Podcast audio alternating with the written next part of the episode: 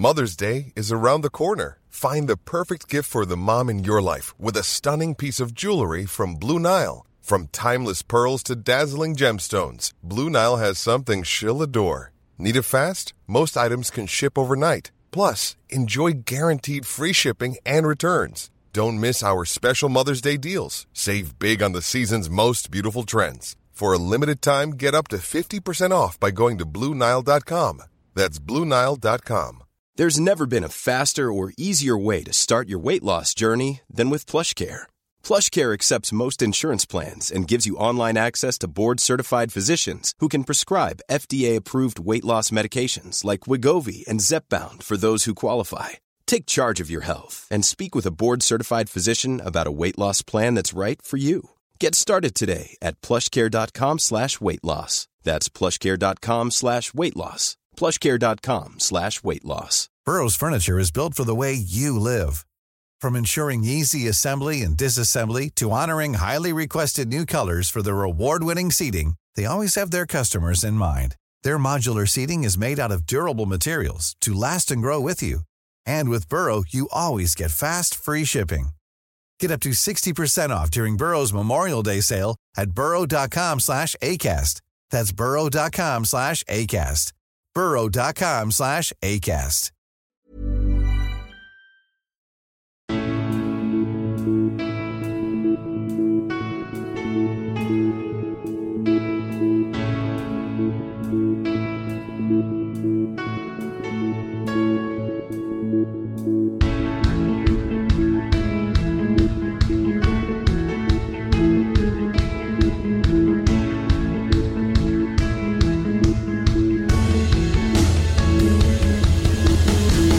Bienvenidos a Alineación Indebida. Ho, ho, ho. Feliz Navidad para todos, amantes indebidos de la Premier League. Una Premier que está al rojo vivo como un traje de Santa Claus.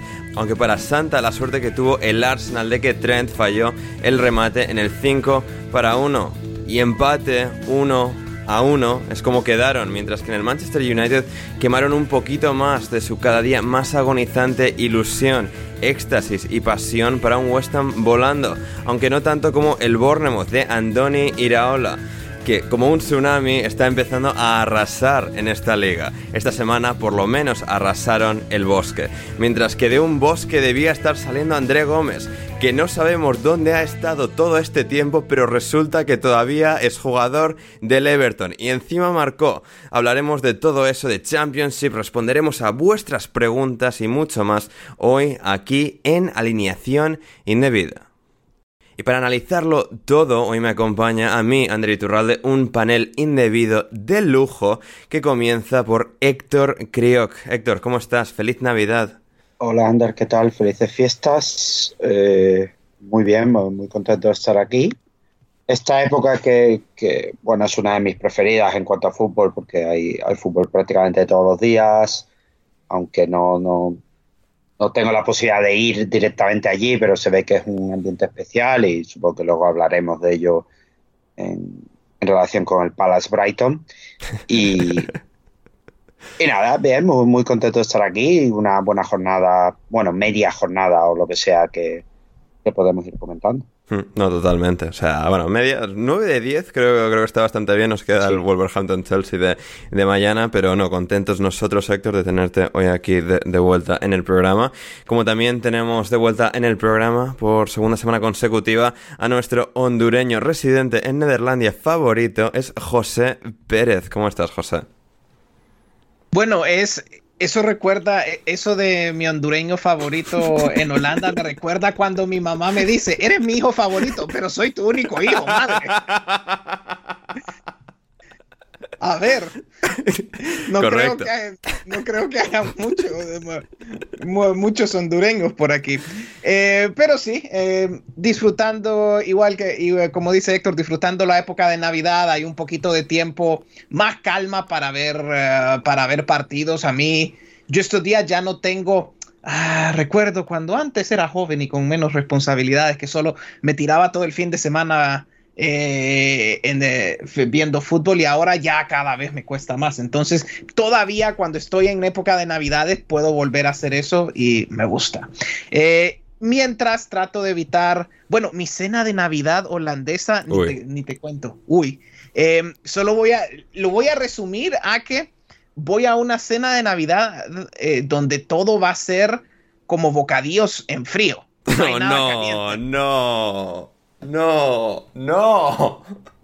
Es decir, e, es más como una, mm, eh, como, como una eh, almuerzo slash cena, pero por, puros como aperitivos, comida así como bites frías, pero nada caliente.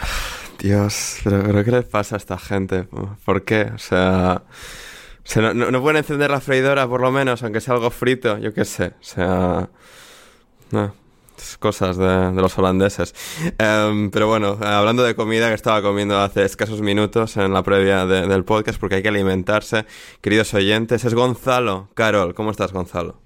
Hola, Ander. Hola, chicos. ¿Todo bien? Contento de, volver después de mucho tiempo a un programa en abierto. Eh, Correcto, te teníamos ahí como producto premium para la gente que paga. Y pasa que por las estrellas hay que pagar. Eh, Correcto. Hoy tuve un, ayer tuve un tweet de casi 300 likes, en la semana uno de, de 20.000 likes, la semana anterior. las estrellas se, se, pagan como, como corresponde, ¿o no, Ander? quiero quiero abrir una, una algo a favor de, de José. Primero, algo frito en, en, en fiestas me parece una atrocidad. Me encanta. No, pero es lo único que hacen en Holanda, caliente, pues yo qué sé, algo que no sean ah, sándwiches de pepino lamentables, o sea. Igual, mira, y depende cómo lo hagas.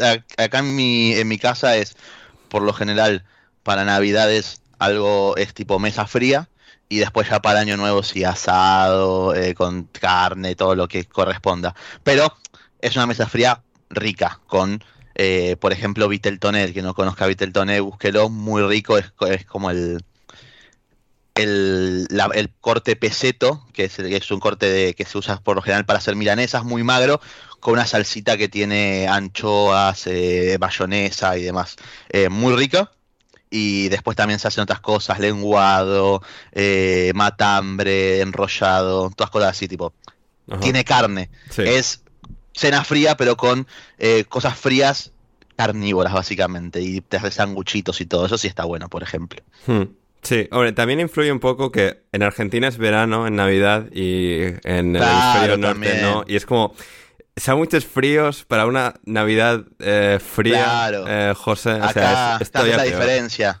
Esa es la diferencia, claramente. Sí, a mí me gustaría. Bueno, es que en realidad todavía las familias holandesas hacen algo caliente para Navidad. Esto ha sido un, un resultado de mm, eh, esto ha sido más un resultado de conflictos familiares que al final nadie quiere, como que parece que cocinar, eh, digamos que poner cosas en los hornos para 30 personas. Nadie quiere hacerse cargo, nadie quiere hacerse cargo. Nadie les estresa demasiado, entonces han dicho como que si tenemos cinco snacks diferentes para 30 personas calientes, mucho estrés. Hay una, una cultura normal tendría una multitud de soluciones para eso. Pues llevamos otro horno, llevamos la freidora, no sé, pero aquí se ha decidido todo será frío. Bien, más, mejor eso que no reunirse, porque al final yo creo que de los mejores hobbies de la Navidad es odiar a tu familia. O sea, son momentos en los que te das cuenta que, odias a tu familia y ya está, y no hay ningún problema. Por eso lo evitan. Dicen, mira, comemos en frío, rápido y luego cada uno a su casa y dejarnos ya en paz. yo, a ver, yo le he dicho, eh, yo le he dicho a mi pareja que la principal razón por la que quería ir a esta reunión de su familia es porque así le puedo contar la historia, la, esta historia a la gente. Bien, me parece bien. Sí. Total, o sea, tenemos contenido para el podcast. Gracias a que José va a esto, tenemos 10 minutos de, de empezar el podcast. Todo por el contenido. Correcto. Hashtag content. O sea, sí, sí. Eh, fantástico, fabuloso, fenomenal. Eh, puedes seguir a Héctor en Twitter en arroba Héctor Crioc, a José en arroba JC Pérez guion bajo y a Gonzalo en arroba Gonzalo Carol 29, a mí en arroba Anders Hoffman. Eh, sí, que tanto Gonzalo como, yo hemos tenido sí, Twitter calentito las últimas, las últimas semanas, el último par de semanas, así que eh, seguidnos, seguidnos. Sí, poco usual de mi parte. Ya, no, sí, sí, sí. Em, pero eso, em, puede que lleguemos a algo de la Superliga al final, no será el tema central de hoy, más adelante en unos días y todo... Eh, no lo, será nunca, no, no, qué pereza. Bueno, vendrá Borja, haremos un programa especial de media hora, algo así, que, que, Borja... porque Borja se habrá leído las 850 páginas. Increíble, o sea, la única persona sobre la faz de la Tierra y viene a este podcast. Por eso, eh, por eso es un, es un fenómeno por hacer eso, obviamente. exacto, así que puede que hagamos algo así con Borja si podemos coordinar agendas, pero sí, no será el foco central de hoy que, que, ya hemos tenido suficiente. En todo caso, vamos con la Premier League, Anfield, Liverpool 1, Arsenal 1, partido fantástico en cuanto a emoción, el ida y vuelta, las infinitas posibilidades, vamos a decir, de que todo pudiese ocurrir, de que la moneda cayese cara de cualquiera de los dos lados, pero al final cayó de pie y es solo un empate a uno reparto de puntos en esta Navidad, un punto para cada uno. No es el regalo que más querían, pero es el regalo que se llevan, Héctor. ¿Qué, te ha parecido este, este partido? Pues muy entretenido, la verdad. Eh, otro, otro partido más de, ambos equipos que de tanto Liverpool como, como Arsenal, que estaba a muy buen nivel, llevamos ya semanas diciéndolo. Pero ya no es una cuestión de que esté a buen nivel en cuanto a, clasificación, sino que realmente están dejando partidos bastante divertidos que en otras temporadas por los equipos de arriba pues a veces aburrían a, cualquiera. Eh, mucho ritmo, es que he hecho estas notas, tío, que se me está pegando esto de, Juan Di Mata. Pero que no se me pegue a mí lo de la Navidad, pero. O lo del Sevilla. No, eso no se me va a pegar. Em, no, aparte del buen ritmo, a mí me ha gustado mucho eh, Declan Rice. Eh, Odegar me parece que está. No, es que esté mal, ¿eh? pero está un poquito con menos, eh, con menos chispa. Eh, se está, eh, estoy a punto de mandarlo al City a, ser un poco horizontal. Eh, me da la impresión de que le está faltando un poquito de chispa, pero lo que, lo que abarca del, del Clan Rice es, una cosa increíble. Realmente es un fichaje, es un fichaje realmente exponencial en cuanto a, la mejora del rendimiento del Arsenal. Yo me estaba imaginando a, Thomas, a Shaka y a, y a, todo este tipo de gente, al Neni y tal, y ves ahora a Rice y, parece que es, que es otro deporte. Eh, me ha gustado Trent, que sabéis que yo soy soldado de Trent. Es una pena que no, que, creo que ha sido la foto que has puesto tú en el tweet, eh, que no entrara ese contraataque eh, buenísimo de Salah, en el que la carrera que se pega es, es, para verla, es para verla. O sea, se pega un carrerón que si fuera hacia atrás no lo haría nunca jamás, pero hacia adelante sí. Y, y ahora ya dejo que Gonzalo le llame quarterback y todo esto. Ya el análisis profundo se lo dejo a Gonzalo. Gonzalo llama quarterback como si Gonzalo viese NFL, ¿eh? O sea, que aquí el que vea NFL mucho, soy yo. Sé mucho, que eran de Alexander Arnold, el Cam Newton de la Premier League. Mira, ahí está. ¿Veis? Justo, justo la guinda que estábamos esperando, y no le falta razón. Pero, pero para mí el detalle fundamental del partido, pero fundamental del partido, son los guantes de Enquetia. Los guantes de Enketia es de la película esta de Wakanda. Yo cuando lo estaba viendo sin sonido y de verdad que lo único que quería era poner alguna canción de la película aquella de Wakanda, porque los guantes de ese señor, no sé si, lo, si os habéis fijado. me he fijado, sí. Eh, eh, modelo neumático, o sea, eh, colores claros y oscuros así, marcando como si fuera un neumático. me, ha, me, ha hecho mucha gracia, teniendo en cuenta que en Ketia control poco y poco desatado que va, que va por la vida. Así que nada, reparto de puntos. Eh, el Arsenal eh, llega, bueno, a Navidad. Sí, llega a Navidad como líder. porque nuestro amigo Mr. Chip sacará 700.000 estadísticas al respecto y todo eso. Pero el otro día escuchaba yo eh, que los de los equipos que llegan a esta, no sé si era Boxing Day como líderes, eh, de los últimos 10 o 9, los que habían perdido la liga, los que más, eran Arsenal y Liverpool. Correcto. Eh, el Liverpool creo que en 2018-19 creo que fue y el Arsenal el año pasado. Pues, ala, primero y segundo, ahí están Arsenal y Liverpool, o sea que, que a seguir haciendo estadísticas. Efectivamente. Em, José, ¿qué, ¿qué hemos aprendido? ¿Qué has aprendido? Tú de, este partido, viendo a los dos primeros clasificados de, la Premier frente a frente, em, un poco pues ese Liverpool que que se supone que es más frágil defensivamente de lo que debería ser un claro candidato a la Premier, pero creo que hoy se ha sabido repeler bastante bien de los ataques del Arsenal, el Arsenal al que, bueno, normalmente quizás le falta un pelín de chispa en ataque que sí tiene el Liverpool, pero ellos por contra tienen una defensa verdaderamente prodigiosa. Eh, ¿qué, te ha parecido todo esto? ¿Qué, es lo que has sacado más en claro? Pues a mí me pareció eh, un partido de mucho ritmo, lo cual lo hace entretenido, ah, pero claro, no tanto, eh, pues, pero al final en las áreas no pasó tanto, dado el ida y, dado el ida y vuelta. Y es porque, eh, pues, pues, por las cosas que ya, que, que ya han mencionado todos ustedes antes, de que por un lado, bueno, el Arsenal sigue siendo sólido, el Liverpool, que sí, que es tal vez el mejor ataque del torneo, a, pesar de ser que probablemente el mejor ataque del torneo, pues le, le ha costado realmente eh, pues llegar, llegar con facilidad a las áreas, aunque había ida y vuelta. Y el Arsenal, pues como, como ya se ha dicho, un poco falto de chispa. Creo que había, eh, creo que al final se puede explotar un poco más las deficiencias de Liverpool y hoy no fue exactamente el día para que el Arsenal lo hiciera, lo, lo hiciese. Y Sí, y, sobre todo, bueno, las, y sobre todo al Arsenal le costó en esa segunda parte donde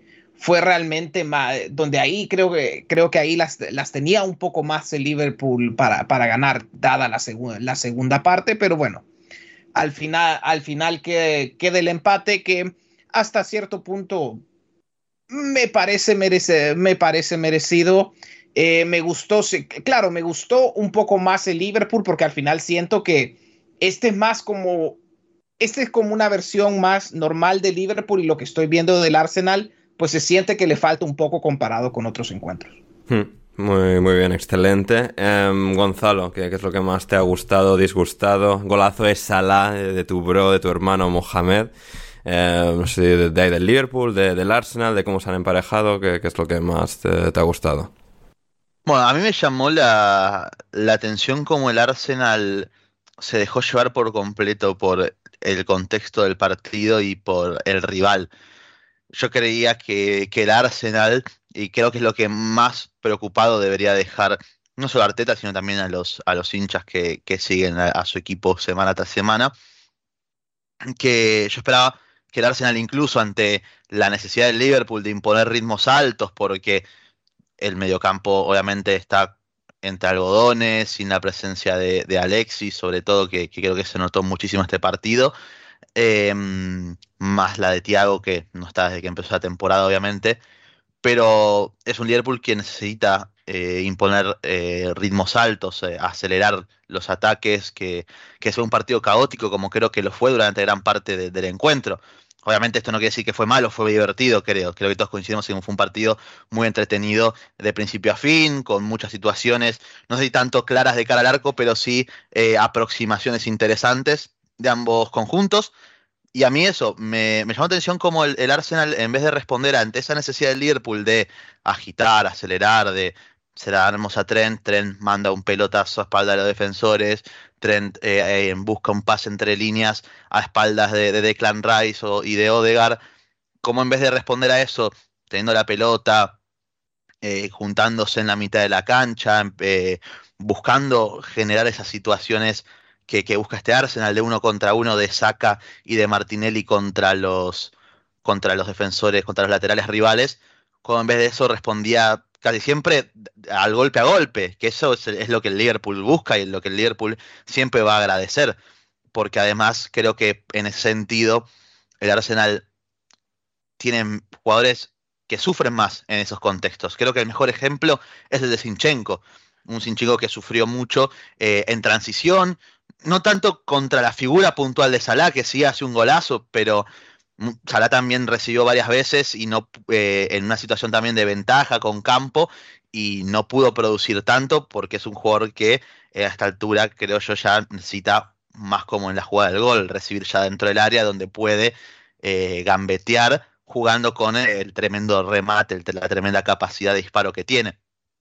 Entonces me extrañó mucho eso, que, que Arteta no, no recurriese a, algún tipo de ajuste. Bien es cierto que quizás en esta clase de partidos, viendo cómo el ucraniano la estaba pasando mal en ese ida y vuelta, una opción era apostar por Tomiyasu, que hoy no estaba, por ejemplo.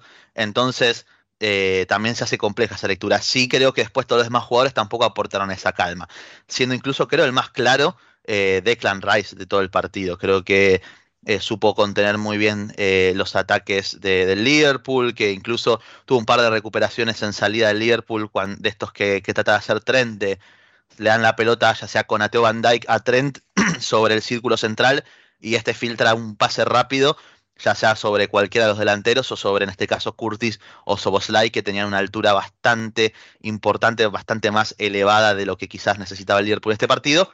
Y ahí apareció varias veces eh, Rice para intervenir, cortar jugadas, generar contragolpes del Arsenal, pero bueno, no supo aprovechar esas situaciones, tampoco creo que el Arsenal sea un equipo, eh, sobre todo si Martinelli y Saka no están tan bien como hoy, y hay un rival que te prepara una situación para, por ejemplo, Bukayo Saka casi siempre que recibió, recibía con Simicas encima, después con Joe Gómez cuando salió Simicas y, y la ayuda de Curtis Jones, entonces se le complicaba generar algún tipo de ventajas, pero si ellos dos no están eh, del todo finos o no tienen tampoco el contexto para marcar diferencias, ya el contragolpe del Arsenal se termina quedando un poco corto.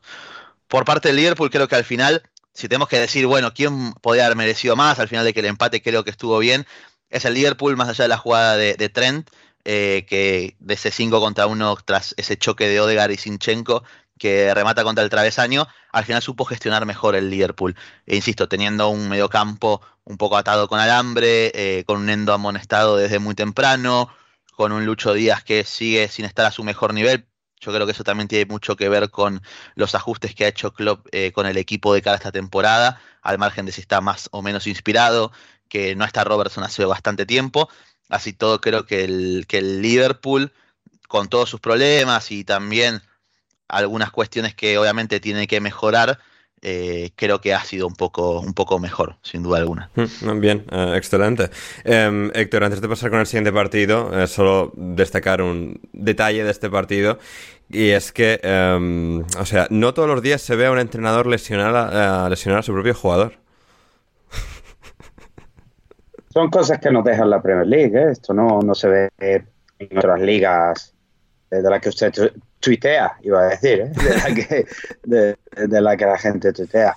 Eh, bueno, no sé, es que hay veces, Ander, que estas cosas no...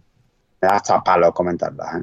Ya, ya, no, no, es, es, lo que es. Y obviamente es en tono jocoso, broma obviamente, porque a ver, es el, el forcejeo, el choque con Saka, cae al suelo y obviamente el impacto con la clavícula, que es lo que parece que se había dañado, es eh, contra eh, el suelo y no contra Klopp, que bueno, hace la jugada más aparatosa todavía, el, el talar al árbol alemán, al buen Jürgen, pero eh, sí, jugada, jugada variopinta donde las haya y eso, empate a uno entre Liverpool y Arsenal, mientras que el Manchester City no estaba jugando en esta jornada de la Premier. Sí ha jugado este fin de semana, este viernes, pero no eh, de la jornada, no partido liguero, porque tenía que conquistar el mundo, el fútbol mundial, en el mundial de clubes. Victoria 4-0 sobre Fluminense. Eh, bueno, esto se resume, Gonzalo, en que el City ganó el partido, pero Fernando Diniz y Fluminense ganaron nuestros corazones.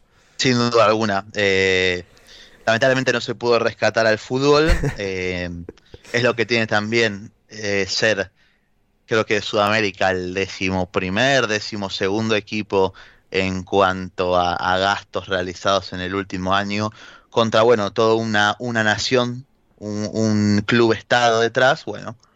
es lo que tiene. no siempre se puede... jugando prácticamente en casa, ¿no? Arabia Saudí justo al lado de sí, Emiratos Árabes Unidos. Jugando de local, además. Eh, nada, una falta de respeto total a los campeones de, América. Que creo que, a ver, obviamente, fuera de cualquier tipo de bromas, la, diferencia es evidente. Así todo, hay que destacar que el City no había enfrentado nunca, o sea, yo no vi nunca que un equipo se atreviera a salir jugando de la forma en la que hizo el Fluminense, o sea, teniendo la pelota contra la raya eh, de final del campo en su propia área. O sea, ese nivel de, locura es lo que intenta practicar el Fluminense de Diniz. Fue muy divertido, lamentablemente, y una verdadera lástima que a los 40 segundos de partido eh, se abrió rápidamente tras el rebote que, que caza Julián Álvarez. Y después de ahí, bueno, más allá de unos 20 minutos en los que el Fluminense aguantó el ritmo y, e incluso tuvo la posibilidad de, generar eh, un penal que por offside de, Germán Cano no se termina convalidando, eh, creo que no hay mucho para reprocharle al, Fluminense y al final es lo que tiene también y lo que se ha convertido en Mundial de Clubes, ¿no? Eh, es como, salvo contadas ocasiones y excepciones como pudo haber sido el Flamengo llevando hasta tiempo extra al Liverpool, o el, Corinthians cuando les ganó al Chelsea, eh, ya a esta altura, y más si, si el City de Pep gana Champion y es un equipo tan controlador en todo sentido, se ya se vuelve casi utópico que un equipo de acá le pueda plantar cara, pero también es eso a lo que al final la FIFA se ha expuesto con, con tanta diferencia entre, entre, entre equipos de distintos continentes y que hace que después cuando termine el partido, o sea, los jugadores del City ni estaban celebrando, o sea, era como, ah, bueno, ganamos, levantamos la copa, nos vamos, y probablemente para los del Fluminense era todo lo contrario, o sea, eh, por algo eh, el hijo de puta de Felipe Melo fue y lo quería matar a, a Jack Grealish, que hubiera estado bueno realmente, hubiera estado muy bueno. Dijo que supuestamente Jack Grealish les, les estaba gritando ole en medio del partido, eh, hay un tuit de Grealish diciendo que no, que no lo hizo. Así que pasa que son dos hijos de puta y dos tipos que me caen exageradamente mal, que me dan mucho asco. Entonces no sé a quién creerle realmente en esto. Yo me quedo con una jugada del primer tiempo en la que Walker sale jugando ahí por abajo y llega Felipe Melo con las dos patas para adelante a cortar la jugada. Fue hermoso. Hubiera sido muy lindo que, le partiera la pierna a, una persona también bastante asquerosa como Kyle Walker, digamos, ¿no? ahí está, Gonzalo, con sus duras declaraciones, Héctor. Lo, mejor, lo mejor del Mundial de Clubes, tío, con diferencia, eh, son los artículos y, diferentes... Eh, especialistas. Columnas de opinión. Comentaristas, como quieras llamarlos, eh, que, saben por, los dos lados. En, Inglaterra salió estos días que el City jugaba contra un equipo que podía estar jugando los partidos de Soccer 8. O sea, los partidos de retirados y de, no contra la droga y cosas así. O sea, que bien, nivel bien alto. ¿eh? Y que por cierto no le falta razón, más o menos, pero bueno, que, que poquito fuerte como columna, a lo mejor sí que es. Y, en Brasil, que están locos, pues, pues le, le, preguntaban a, le preguntaban a los comentaristas que si preferían a Keno o a Grillis. Y Grafite, ex jugador del de, Verde Bremen, del Wolfsburgo. Su, del Wolfsburgo, su triple, que no, que, que solo tiene gemelos y que Keno mejor. Bueno, pues nada, 4-0, a casita y a, otra cosa. Espectacular. Hay, por supuesto, los memes de que eh, Felipe, Felipe, Melo es tan tonto que no entendía que en vez de oler Grilly le estaba diciendo hola. Este, sí, es, perfectamente posible, sí, sí. O sea, no nos digamos aquí eh, el prime de... Bueno, vamos a dejarlo ahí, pero eh, el, eh, el, prime del intelecto futbolístico mundial, bueno, Felipe, pero ahí está, ahí está. Y José, ¿tú te consideras, tú te considerarías, por cerrar aquí con el Fluminense y el City, miembro de la inteligencia tuitera que comenta los partidos de Fluminense de manera incesante durante las madrugadas europeas? No realmente. hay mucho. Hay. A ver. Es que esto es, esto es un tema tan complicado porque llevo todo el día hablando de esto con mi amigo John Mackenzie, que, que, que, luego ha publicado algo un poco en respuesta a ciertas conversaciones. Em, a mí me gusta de inicio el Fluminense en el sentido de que yo sí creo hasta cierto punto que, claro, el, el, fútbol europeo se vuelve un poco aburrido si los discursos tácticos son los mismos. Y es bonito ver un club que intenta hacer algo extremo, pero, pero diferente. Eh, pero eso también hasta cierto punto vuelve los discursos un poco extremos, ah, me parece. Es decir, a veces eh, se trata de pintar eso muy como eh, realmente hay gente que trata de pintar ese discurso del Fluminense y Nice muy como de bien versus mal y cuando nos vamos a esos juicios morales... La salvación eh, del fútbol, la redención del fútbol va a ser gracias a Diniz y el Fluminense. Un, un poco así, ya cuando exageramos eso, pues a mí, me a mí me desconecta un poco. Entonces creo que hay mucho extremismo en ese discurso, yo también. Y, y también, pues, situaciones, eh, es decir, realmente hay gente que es un poco como, ok, lo de Fluminense y Dinice es magnífico porque eh, ganan la Libertadores y por, eh, y por eso hay que resaltarlo, pero si pierden este partido, ah, bueno, jugaron bien. Entonces, como no importa si gana o pierde el Fluminense, es como que siempre Em, entiendo las circunstancias, pero es un poquito como que hay cierta gente que a nivel de que, cuando habla de estas cosas como que no realmente no puede perder un argumento. Siempre te, te, mueven un poquito eh, la tierra debajo de la discusión. Y, eh, pero en fin, eh, pero a ver, una cosa es que me molesten ciertos seguidores de Fernando Diniz. Otra cosa es que lo que hacen ellos es entretenido, es diferente, es extremo. Em, es al final, eh, ¿cuál, es el, ¿cuál fue el problema muchas veces eh, en ese encuentro? Que si tienes eh, 8 o 7 jugadores cerca de tu área para tratar de construir juego y luego sales de la primera línea de presión, luego casi no hay nadie, eh, que casi no hay nadie adelante para retener balón eh, para retener el balón y luego llevarte a la siguiente fase de posesión. Entonces, esos son, eh, ese fue un poquito los pros y contras de lo que pasó con el Fluminense ayer. Hmm. Em, Héctor, una última pincelada sobre esto simplemente recordar, porque, porque a la gente se le olvida que este señor es el mismo que empató con Venezuela y cosas así. o sea que. No, porque. Y no me refiero a José, me refiero al señor Diniz, porque. No, hombre, para Honduras empatar con Venezuela no sería mal resultado. Claro, pero que. A ver, que, que lo que. Además, que estoy muy de acuerdo con lo que ha comentado, con el tema del extremismo y de. Y no voy a sacar aquí. que la gente a, es pesada, sí, sí a Don Marcelo, a, Capa y a toda esta gente que el resultado no importa y que lo que importa es dar 7.500 pases y decir que no.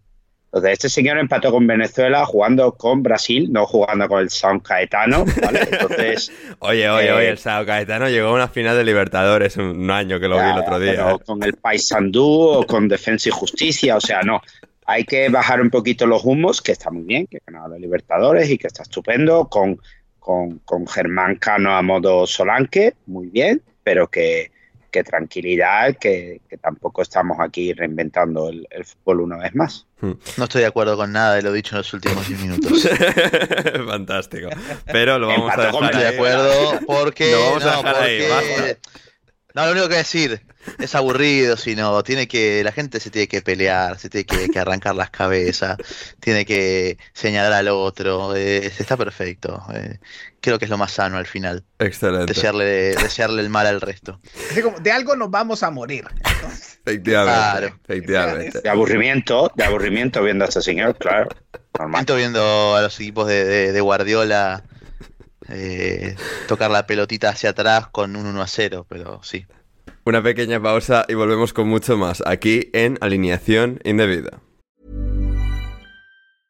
Ready to pop the question? The jewelers at BlueNile.com have got sparkle down to a science with beautiful lab-grown diamonds worthy of your most brilliant moments. Their lab-grown diamonds are independently graded and guaranteed identical to natural diamonds, and they're ready to ship to your door. Go to Bluenile.com and use promo code LISTEN to get $50 off your purchase of $500 or more. That's code LISTEN at Bluenile.com for $50 off. Bluenile.com code LISTEN. Hey, it's Danny Pellegrino from Everything Iconic. Ready to upgrade your style game without blowing your budget? Check out Quince. They've got all the good stuff shirts and polos, activewear, and fine leather goods, all at 50 to 80% less than other high end brands. And the best part?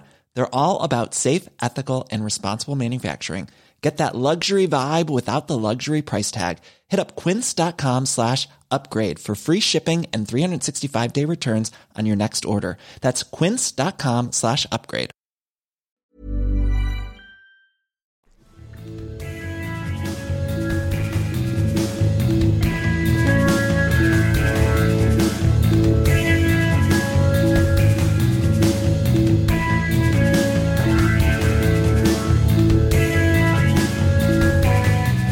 Estamos de vuelta en alineación indebida para comentar todo el resto de la jornada de la Premier League con Gonzalo Carol, con Héctor Crioc, con José Pérez. Eh, y recordad, queridos oyentes, que si queréis más de nosotros, si queréis acceder a todos los programas intersemanales, a todos los programas premium que publicamos, podéis acceder a ellos suscribiéndoos en patreon.com barra alineación indebida desde tan solo un euro o un dólar al mes. Como siempre tenéis el link en la descripción, es el primero de todos, no tiene pérdida. Suscribíos y así colaboraréis, eh, contribuiréis a que esto prospere, a que esto siga adelante, a que alineación indebida pueda crecer y crecer por los tiempos, por los años y los años.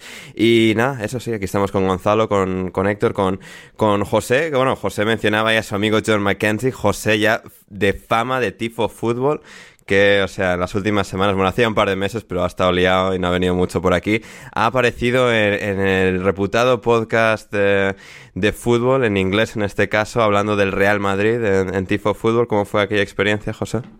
Ah, bien hablando con John, pero sí es cierto que. demasiado Real Madrid, demasiado junto. Exacto, un poquito así. Yo, yo por eso cuando trabajo así como para Managing Madrid, yo pido, eh, hazme dar reportes sobre quiénes son los oponentes, porque a mí hablar del Madrid cada semana me cansa un poquito. Correcto. Entonces, eh, el resumen, pues sí, yo creo que fue una, fue, fue una discusión buena, se resumieron bien los aspectos tácticos del Madrid, pero hasta cierto punto cuando ves eso cada semana, pues hablar de eso aburre un poco, tengo que admitir. Efectivamente, por eso vamos a hablar de cómo el Manchester United sigue haciendo lo mismo de todas las semanas. Eh, eso no es aburre. Eso no aburre. Hasta cierto punto la desgracia ajena, pues no aburre. Claro, claro, efectivamente, eso ya es distinto. West Ham 2, Manchester United 0 partido. Eh, bueno, pues otro más que, que le apuntamos al calendario de, horrores del Manchester United. Hay gente que tiene calendarios de Adviento, el Manchester United solo es horror y, desgracia eh, cada partido que, pasa. Em, José, ¿qué, te pareció? El, partido 0-0 hasta al final el equipo con los mejores jugadores resolvió a su favor, que es el West Ham de Paquetá, Kudus y Bowen. Es que es eso, ah, da la sensación que este es el partido que lleva jugando el United toda la temporada en que, digamos, la primera parte no me parece buena, pero tampoco es mala, mala. Es decir, el United hizo suficiente para que le saliera, por ejemplo, un gol. Em, hizo que, no, no voy a decir que hizo mayoría de cosas buenas, pero algo hizo, digamos, para anotar gol. Em, me, en ciertos momentos me gustaba esa unidad como de, de Mainu, Shaw, Garnacho en izquierda a, veces era de las pocos que encontraba oportunidades para progresar, pero también es un equipo muy predecible, ¿no? Es decir, no es un equipo que, por ejemplo, encuentra cómo progresar por los carriles centrales, siempre es un poco, tiene que progresar por las bandas, por ejemplo, es un, cambio de orientación a la otra banda, eh, esas combinaciones que menciono entre Shaw, Garnacho, bueno, entre digamos entre lateral y extremo, así progresan, pero digamos en el centro no está ocurriendo mucho. El, United es un equipo muy predecible en posesión. Em, me gustaron, digamos, ciertas secuencias de Garnacho a la contra, creo que fue el jugador que, tenía más impacto en el United. Eh, tal vez falla en ciertas decisiones al final, pero el United no hubiera llegado tanto eh, en esas situaciones de transición si no, fue, si no fuera por él el primer tiempo en general, pues fue bastante amarrete de ambos equipos, pues al final eh, ambos equipos son, eh, retrasan un poco el bloque, esperan y tratan de salir a la contra. y al final pues un primer tiempo bastante amarrado y ya luego, de nuevo, ni tan bueno ni tan malo para el United y luego como ha estado sucediendo y luego el United se cae, suceden errores y ya, y ya pasa lo que pasa. Entonces, ya como has dicho, pues gana el equipo con más calidad individual a golpe de calidad individual, que fue lo que hizo el West Ham. Sí, eh, exactamente. Em, a ver, es que esto es complicado porque, por un lado, em, Gonzalo, es que creo que el United, eh, en términos relativos, hizo... A ver, sí que está Bruno y tal, y que Hoylund debería marcar algún gol en Premier, pero hizo un partido acorde al 11 que sacó. O sea, estamos hablando de Wan-Bissaka, Cambuala, Evans, Shaw, Mainu, que tiene buena pinta, pero juega la McTominay. Anthony no sirve ya para nada. Eh, Garnacho es un poco lo que es. No sé, tampoco. Sí, es que al final gana el equipo que tiene a Kudus, a Paquetá y a Bowen. Es, no sé, es un poco. Pero bueno. Eh, es que, a ver, lo podemos resumir con la incapacidad de los jugadores de, del United. O sea, vos ves la alineación, ¿qué jugador del United sería capaz de dar la asistencia que, que puso Paquetá en el primer gol, que fue fantástica. Es que hace mucho no veía un pase de, de esa característica a la primera, de cachetada, eh, sobrando la jugada además. Impresionante. O sea, qué jugador del United del 11 titular. O sea, el único que sería capaz, Bruno. Bruno, Bruno sí. Pero, pero tampoco es exactamente. De otra manera, claro, de otra manera no, no tiene esa vistosidad. Eh, yo, a ver, insisto, mucho hablar del, y con razón, no digo que no, mucho hablar del Chelsea y con toda la razón del mundo de todo lo que gasta, pero, ¿cuánto se ha gastado el United? ¿Cuánto se ha gastado el United? Mucho dinero. En los últimos mercados para salir a jugar con eh, Garnacho, que es al final un canterano, nos puede parecer mejor o peor, pero es un canterano, con McTominay, con Kobe Maino, con Johnny Evans, que llegó gratis, con Cambuala, este muchacho. O sea, ¿cuánto se, ¿cuánto se gastó? O sea, ya pues que Onana fueron 50-60, Anthony fueron como 100, ¿no? Hoylon ha sido 70-80. Hoylon 70, eh, Barán, Maguire, eh, ¿qué más? Bueno, Pogba en su momento también y se le fue gratis. Casemiro costó que 50. Casemiro, sí, obvio. Sancho, ¿dónde, Sancho. ¿dónde estará Sancho, no? O sea... Van de Beek también, entonces eh, hay un problema claro ahí también en cuanto a dirección deportiva, al margen de si nos puede parecer mejor o peor eh, lo que está haciendo Ten Hag con estos jugadores o cómo está gestionando el, banco, pero, o el banco en realidad, cómo está gestionando el grupo en sí, pero es que cuánto más le puedes pedir a este United. Creo que el hecho de que estén, mira lo que te digo, el United todavía está por arriba del Chelsea en la tabla son octavos y que a día de hoy estén por arriba de, Brighton, que también ha tenido muchas lesiones, que, el Chelsea esté abajo, creo que es, es, han sacado más puntos de los que incluso deberían tener con este equipo. O sea, eh, ya lo hablamos en, en otros programas también. Entonces, al final, sí, como dice José, quizás el primer tiempo no fue del todo malo, después empiezan a aparecer los errores y es normal con estos jugadores cuando te enfrentas a otro equipo que no es el mejor, que viene también de recibir un par de golpes duros, pero que al final tiene buenos jugadores también como para, si a vos te falta calidad, ellos la tienen y te marcan esas, esas diferencias, evidentemente. Incluso también eh, Areola, que también venía de un par de partidos un poco dudosos, saca una, un buen mano a mano a Garnacho al contragolpe. Eh, o sea, las últimas dos semanas del West Ham son un pelín absurdas porque han perdido 5-0 con el Fulham, le han ganado 3-0 al Wolverhampton, han perdido 5-1 con el Liverpool y le han ganado 2-0 al Manchester United. O sea. Sí, eh. es una montaña rusa increíble.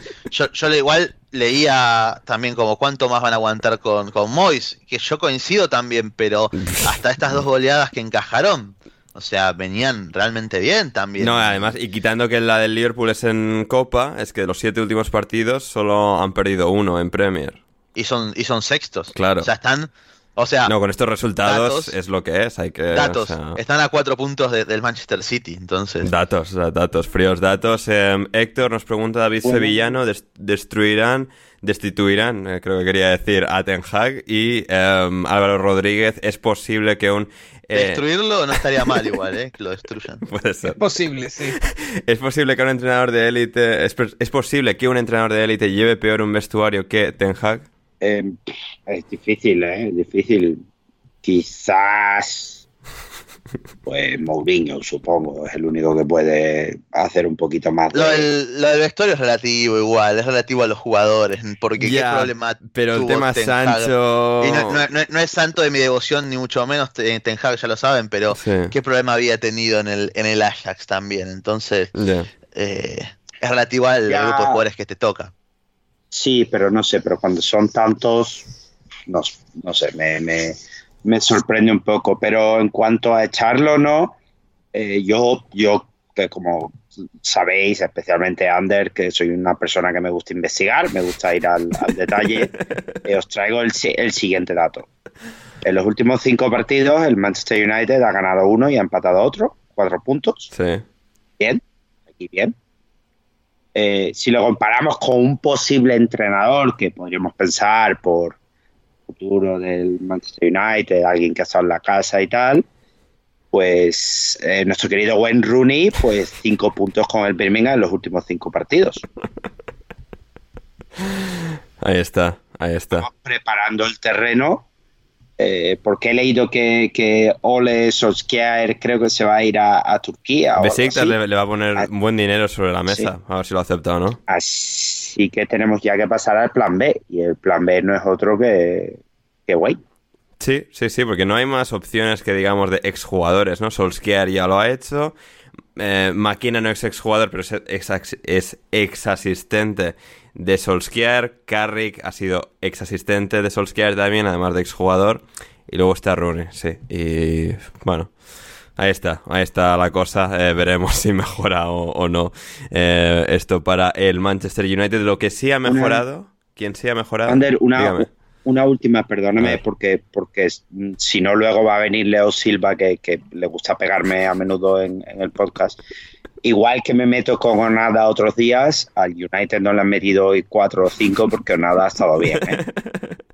O sea que, cuando al César... no igual. Leo, está desapareció en democracia, no sabremos nada de él. Ya, pero luego aparecerá dentro de dos meses y dirá que, el día. entonces quiero dejarlo aquí en, el tapete, que, que hoy, bueno, el United no le ha metido dos o tres goles más porque André o nada ha estado un poquito mejor de lo habitual. Efectivamente. Héctor es duro, pero justo y que, la gente lo tenga claro. Em, como cada vez lo tienen más claro los jugadores del Bournemouth, qué quiere ir ahora de ellos y la cosa va viento en popa, José. A ver, hemos visto todos este partido y el Bournemouth ha terminado ganando. Eh, en el bosque ha arrasado la ola, el tsunami.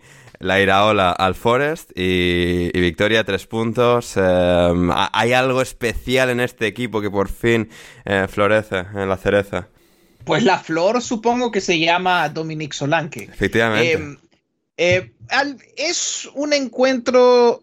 Yo nunca he sido muy fan de analizar estos encuentros donde hay, la tarjeta roja temprana porque al final pues eso cambia mucho la dinámica. Es decir, a veces, una vez que pasa eso, a veces siento que pues ya no puedo hablar tanto de fútbol como a mí me gustaría, pero es que incluso pues yo vi al Bournemouth dominando incluso antes de la tarjeta roja al final hasta cierto punto es un resultado de que eh, la tarjeta roja es un resultado de que ellos eh, intentaron dominar y pasar más tiempo eh, en el campo contrario. Em, creo que pues ha sido muy bonito ver esta semana del Bournemouth, sobre todo porque em, me gustó mucho esa entrevista con Solanke donde explica un poco ¿cómo fue que les costó, les ha ido costando pues a, adaptarse un poco eh, a lo que propone, a lo que propone Iraola eh, eh, en términos de presión? y él decía precisamente que lo que fallaba en un principio era un poco como el timing de irse acostumbrando como al timing de la presión, de cuándo sales a presionar, cuándo te quedas y que claro, al principio les estaba costando un mundo tener eh, no solo eh, saber esos momentos, saber, porque incluso Iraola ha dicho que él pues le puede dar la información al jugador y Solanke dijo que pues en un principio sentía que era demasiada información, pero es que Iraola dice que él quiere que los jugadores lleguen a un punto donde ellos pueden oler cuando presionar. Y creo que ya el Bournemouth está llegando a ese momento donde ya los jugadores ya le tienen, ya tienen el feeling de la presión, ya pueden oler cuándo pueden presionar, cuándo se deben quedar, ya hay más coordinación, entonces, y claro, eso les ayuda a dominar más, empotrar más a los oponentes en contra de su propia portería, solo que eh, en posesión, pues ya con balón, siempre es un poco, es un poco simple, ¿no? Falta un poco, tal vez un poco más de calidad diferencial. En estos contextos donde el Bournemouth necesita tener más balón, pues siempre le cuesta un poco más. Yo no sé, digamos, si el Bournemouth puede ir a meter tantos goles contra otro rival en la liga así, porque al final hoy se pudo por el nivelazo de Solanque, porque si enviabas un centro a la olla, de eso Solanque te podía, si le enviabas un centro a la olla, Solanque te metía dos, dos goles eh, en este encuentro. Entonces, claro, a ese nivel, pues si, si, si el Bournemouth sigue enviando centros, igual van a salir los goles, pero todavía con balón, pues se queda un poco predecible, le cuesta más en estas situaciones. Hmm, no, excelente, excelente análisis. Em, Héctor, ha habido polémica también incluida en este partido. Mencionaba ahí José eh, el tema de la expulsión, en este caso de, de Willy Bolly, por una doble amarilla bastante cuestionable y Twitter Nottingham Forest encabezado. Podríamos decir que por, yo que sé, gente como Daniel Taylor de The Athletic o, gente así, pero vamos a decir que encabezados por arroba Forest Live, eh, bueno, pues han digamos, mostrado su, su amargura eh, respecto a la cuestionable decisión de la expulsión de eh, Willy Bolly. Eh, no sé si tienes algo que decir. También daba la casualidad que era el mismo árbitro que tuvo un par de acciones polémicas también en cuanto a expulsiones y creo que algún penalti del partido del Nottingham Forest en septiembre contra el United. por alusiones. No, pues tienen razón tienes razón. Es cierto que, la roja no nos benefició, pero vamos, eso no es roja en ninguna galaxia. Y, yo te lo comentaba durante el partido que estaba pendiente de la puerta a ver si iba a venir la policía, porque el robito que les hemos pegado a estos señores en City Ground ha sido importante, no solo con la roja, que de verdad que es demencial, que no tiene y, el del bar, pues no sé, estaría dormido o fue No, es que, es que aquí lo que ocurre, o sea, no es un problema, o sea, el problema es de procedimiento porque, claro, em, una roja sí sería revisable, pero esto es una doble amarilla, claro. Y una amarilla no es revisable, ni aunque sea la segunda. Y claro, el árbitro dice que... Lo cual es lo más ridículo, o sea, si hay algo ridículo es la, la cúspide de la ridiculez y de la idiotez en el fútbol, o sea, gente que toma estas decisiones, o sea, el que decidió eso... La, lógica es para no perder más tiempo en los partidos. Pero, eh, El, que, el que pensó esto de estar tan ancho en su casa diciendo, ¡ja! ¡Qué bien! ¿Cómo diseñé el, protocolo del bar? Por favor. Dios mío. Ahí está. Pues, Ahí está. Esa, esa expulsión, expulsión no debería haber pasado y luego de dos penaltis que piden, uno por lo menos, yo creo que debería haber sido penalti.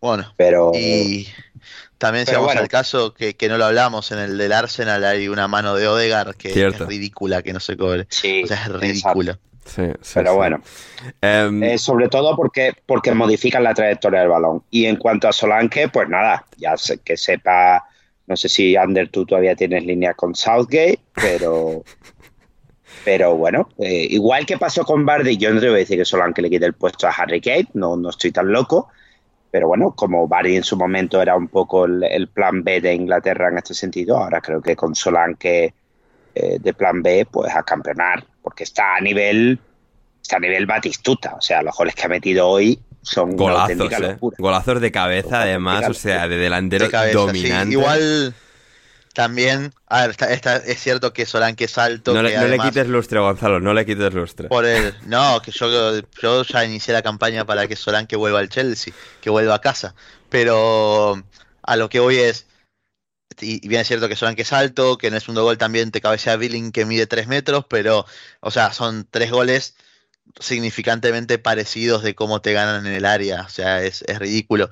Y algo que quiero agregar es que en, la línea de lo que decía José, de cómo le costó eh, al Barmouth, porque al margen de Solanke, de alguna que otra algún que otro destello de Tavernier, eh, de, mm, de Billing o de Christie, les falta calidad al final Bournemouth, yo creo que se notó, y que incluso durante el gran tramo del, segundo tiempo, el, el, Forest estuvo muy cómodo, eh, siendo uno menos inclusive. O sea, después del, del 2-1 hasta, hasta el empate de, Chris Wood, eh, el Forest, o sea, no domina territorialmente el campo porque la pelota lo tiene Bournemouth, pero se juega lo que quería el Forest.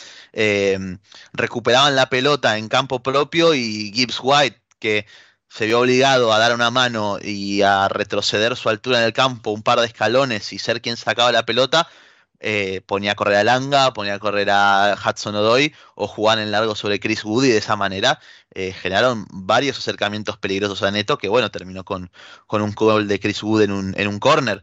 Eh, creo que al final obviamente el, debut de Nuno como técnico en City Ground se ve un poco obviamente modificado todo el plan para partir de una expulsión muy rápida de, Willy Bolly, pero creo que por lo menos dentro de todo lo o la lectura previa que podamos tener, de si estamos de acuerdo, si nos parecía bien el cambio con Steve Cooper y Nuno, me da la sensación de que mal que mal eh, es algo por lo menos está ordenando las, eh, se propuso ordenar las cosas de entrada, ¿no? Poner un equipo un poco más coherente, que juegue Neko Williams, que a mí es un lateral que, me gusta mucho, me parece que tiene una habilidad eh, diferencial para ser lateral, es muy habilidoso, y que en un equipo que quizás en el medio centro, en, los, en sus mediocampistas, si no juega Nico Domínguez no, no hay mucha creatividad, bueno, es necesario tener un lateral que te pueda reemplazar esas, esas situaciones, que te pueda generar eh, algún desequilibrio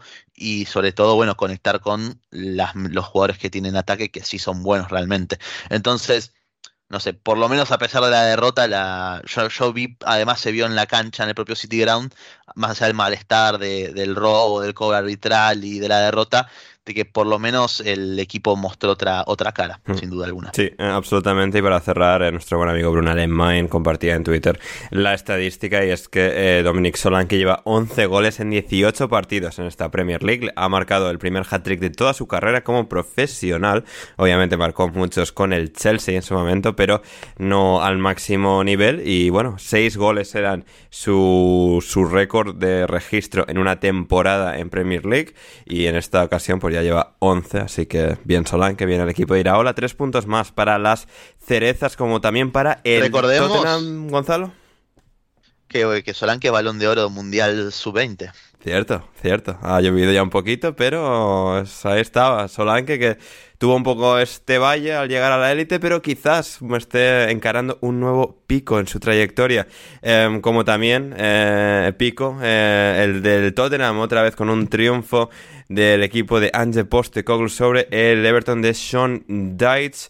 Em, José, sé que no estabas prestando especial atención a este partido respecto al Forest Bournemouth, pero em, bueno, eh, el Tottenham se sigue sobreponiendo a todas las bajas, a partidos en los que quizás no termina de ser el mejor. Aquí el Everton seguramente creó en su totalidad eh, más y mejores ocasiones, aunque bastante parejo.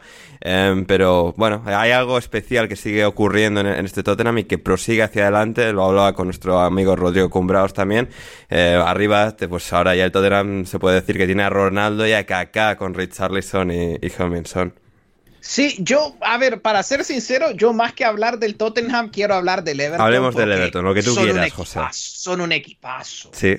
No, no, tiene ningún sentido. O sea, y André Gómez, que lo he visto y es como, ¿pero qué hace este señor aquí? Yo me he quedado verdaderamente eh, estupefacto viendo a André Gómez aparecer, no solo aparecer, para hacer. Y gana, para ser el MVP y marcar un gol. Y es como, ¿qué, qué, ha pasado?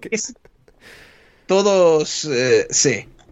Es que eh, en estos momentos todo el Everton pues está, está motivadísimo. No, es que a mí me encantó la reacción al gol. Es, claro, pues el Tottenham hace, su trabajo, anota los dos primeros goles.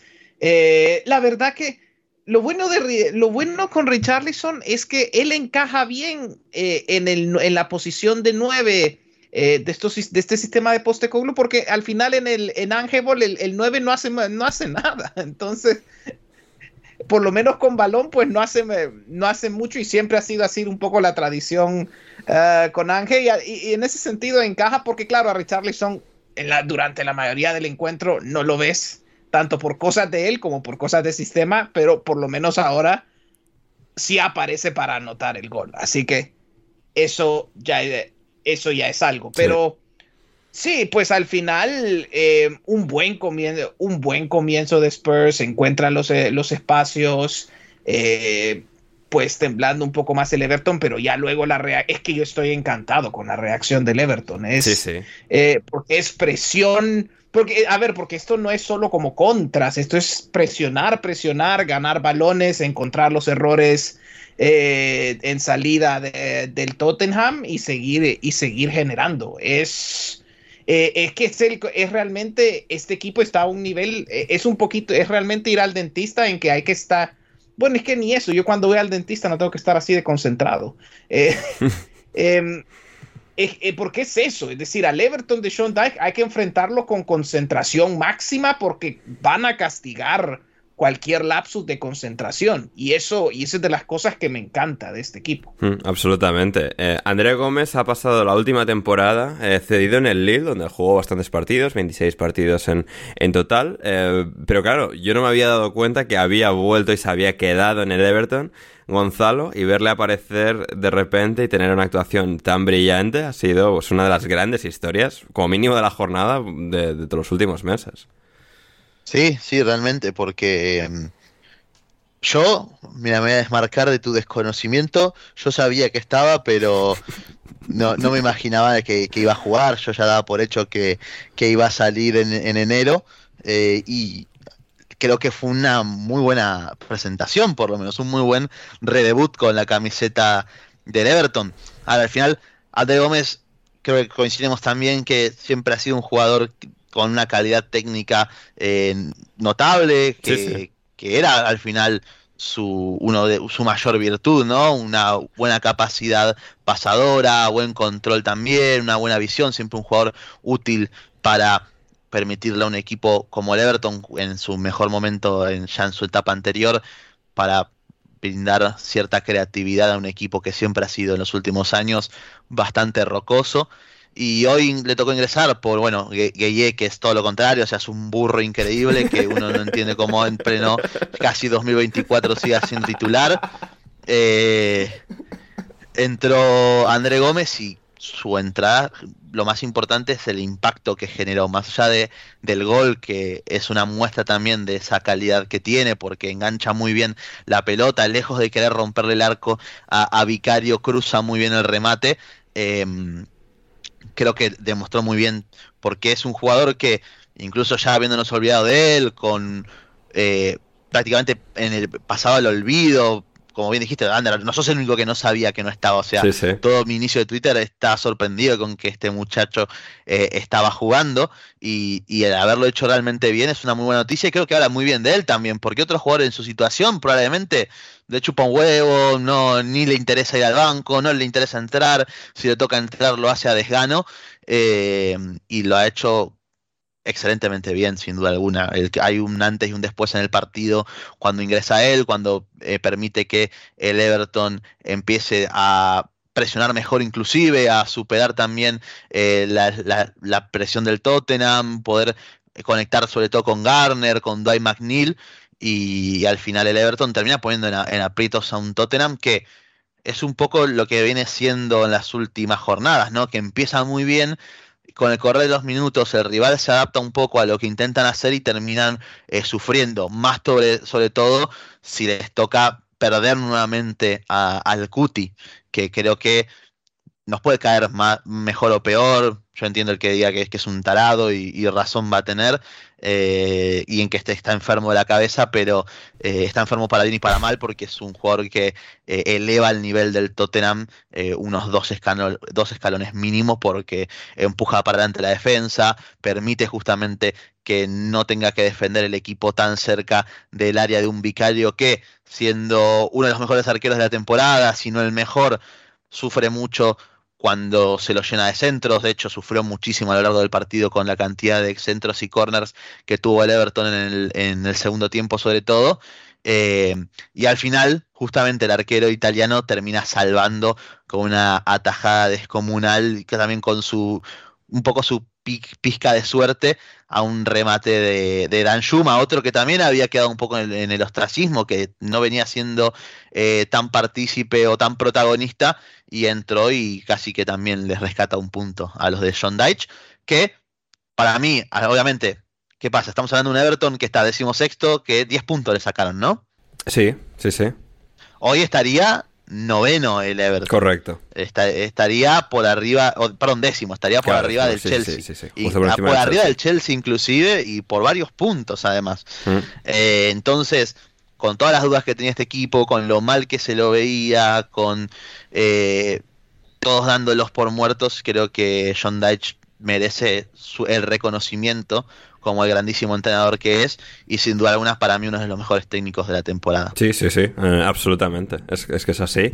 Y, y de André Gómez solo un detallito más y es que hace cuatro años y un mes más o menos, eh, hace poco se cumplieron cuatro años, del el día que se lesionó contra el Tottenham en campo del Everton, aquella lesión, aquella entrada famosa de, de heung Son, muy aparatosa, que era como pues muy sin mala intención, pero que fue pues eh, muy, muy dura, que le partió la pierna, se recuperó sorprendentemente rápido, pero que un poco una, una lesión que podría haber terminado con su carrera, se recuperó y aquí ha regresado, ha reaparecido con el Everton en campo del Tottenham y ha hecho el partidazo que ha hecho. Veremos a, dónde le lleva eso, pero esto nos lleva a nosotros ahora el podcast al Crystal Palace 1, Brighton 1 del pasado jueves. Héctor, eh, bueno, derby, este es el gran partido de, rivalidad para estos dos, que, bueno, por una historia larga y tal, que no vamos a contar aquí ahora, pero bueno, hay una carretera que más o menos une Brighton con Londres, el Crystal Palace es el equipo más al sur eh, en Londres de los profesionales, y aquí, pues bueno, eh, buen partido, buen ambiente como siempre en Selhurst Park, Jordan Ayew marcó el primero, el uno de los jugadores insignia de este Crystal Palace, aunque no sea necesariamente de los mejores, y luego pues Danny Welbeck también con un cabezazo absolutamente espléndido, porque si los cabezazos de Solanke han estado bien, el de Welbeck ha sido una absoluta pasada. Bueno, el banquillo de la selección también puede ir, ¿eh? con Solanke. Em, bueno, este para, eso, estaría bien que saliese del banquillo del Brighton, de titular, alguna vez, pero... Claro, pero, este partido hay varias cosas de comentar, que es, todos sabíamos que iba a quedar 1-1, porque creo que los cuatro últimos, cinco últimos partidos han quedado 1-1. Bien, excelente. Eh, Espero que hayas metido dinero. Otra... Eh, no, no, no, no, porque no... Realmente interés en el Palace Brighton, no te voy a engañar, era mínimo. No, ya, ya, pero si sabes que va a acabar 1-1, mete el dinero ahí, mete, mete la casa y el coche. O sea. No, pero se pierde dinero con cosas que te interesan, no con basuras así. eh, Luego, luego hay que hablar un poquito del, del, gol del Palace y cómo el tema de sacar el balón desde atrás, Fernando Diniz y de Servi y, porteros que tienen que sacar bien el balón desde atrás acaban en, un gol ridículo. Correcto. Bart. Y estoy siendo bastante comedido. Subo Gonzalo aquí insultaría a todos ellos, pero vamos a dejarlo así. Y, y poco más. Yo realmente la carretera esta y este partido tampoco tiene mucha más historia. Yo creo que el Brighton lo debería haber ganado, pero como el destino eh, tiene firmado que esto acabe 1-1 pues los próximos 10 años, pues poco, poco más podemos, eh, podemos hacer aquí. Lo único que podemos hacer es traer a, André Gómez pues al Palace seguramente, que decías tú que no sabes dónde va a acabar, pues acabará en el en el Palace o en el Huddersfield o en uno de esos. Ah, como que Huddersfield, ¿qué dices? O sea... Que sí, que sí, hombre, que es cuestión de tiempo. Bueno, eso, quizás sea posible. En todo caso, em, Gonzalo, José, algo queráis decir aquí, más allá de otro partidazo extraordinario de Pascal Gross, haciendo de lo extraordinario algo ordinario. No, bueno, bien. Pues ahí... No, básicamente que, que una vez más el tiempo pone las cosas en su lugar y que al bueno de nuestro queridísimo amigo Héctor Carioca hoy aquí presente, eh, al final el buen fútbol siempre termina triunfando. Me extraña porque alguien con raíces brasileras que, y japonesas que se caracterizan que, se caracterizan mamón. que se caracterizan por escuelas y corrientes de fútbol vistosas, capaces de producir eh, grandes talentos eh, creativos y divertidos. virtuoso del mundo, no es el más vistoso. No, sí, a, mí, a mí me encanta verlo. ¿eh? No, ya, nos gusta y es muy buen jugador, pero no es exactamente... No es, un gambeteador, por ejemplo, no claro. No es un gambeteador, pero no es súper técnico, depende de cómo lo mires. Para gambetear no, pero para mí técnicamente tiene una de las mejores zurdas de toda la liga, es impresionante todo lo que hace, cómo ve pases que otros no pueden ver y después también porque así como es muy buen pasador y un excelentísimo infravalorado centrador, también es un excelente rematador. Es impresionante. Aquí jugando de media punta, que es un poco su posición original y no teniendo que jugar con a mí... y Igor Julio, que están jugando de laterales, pues él brilla más.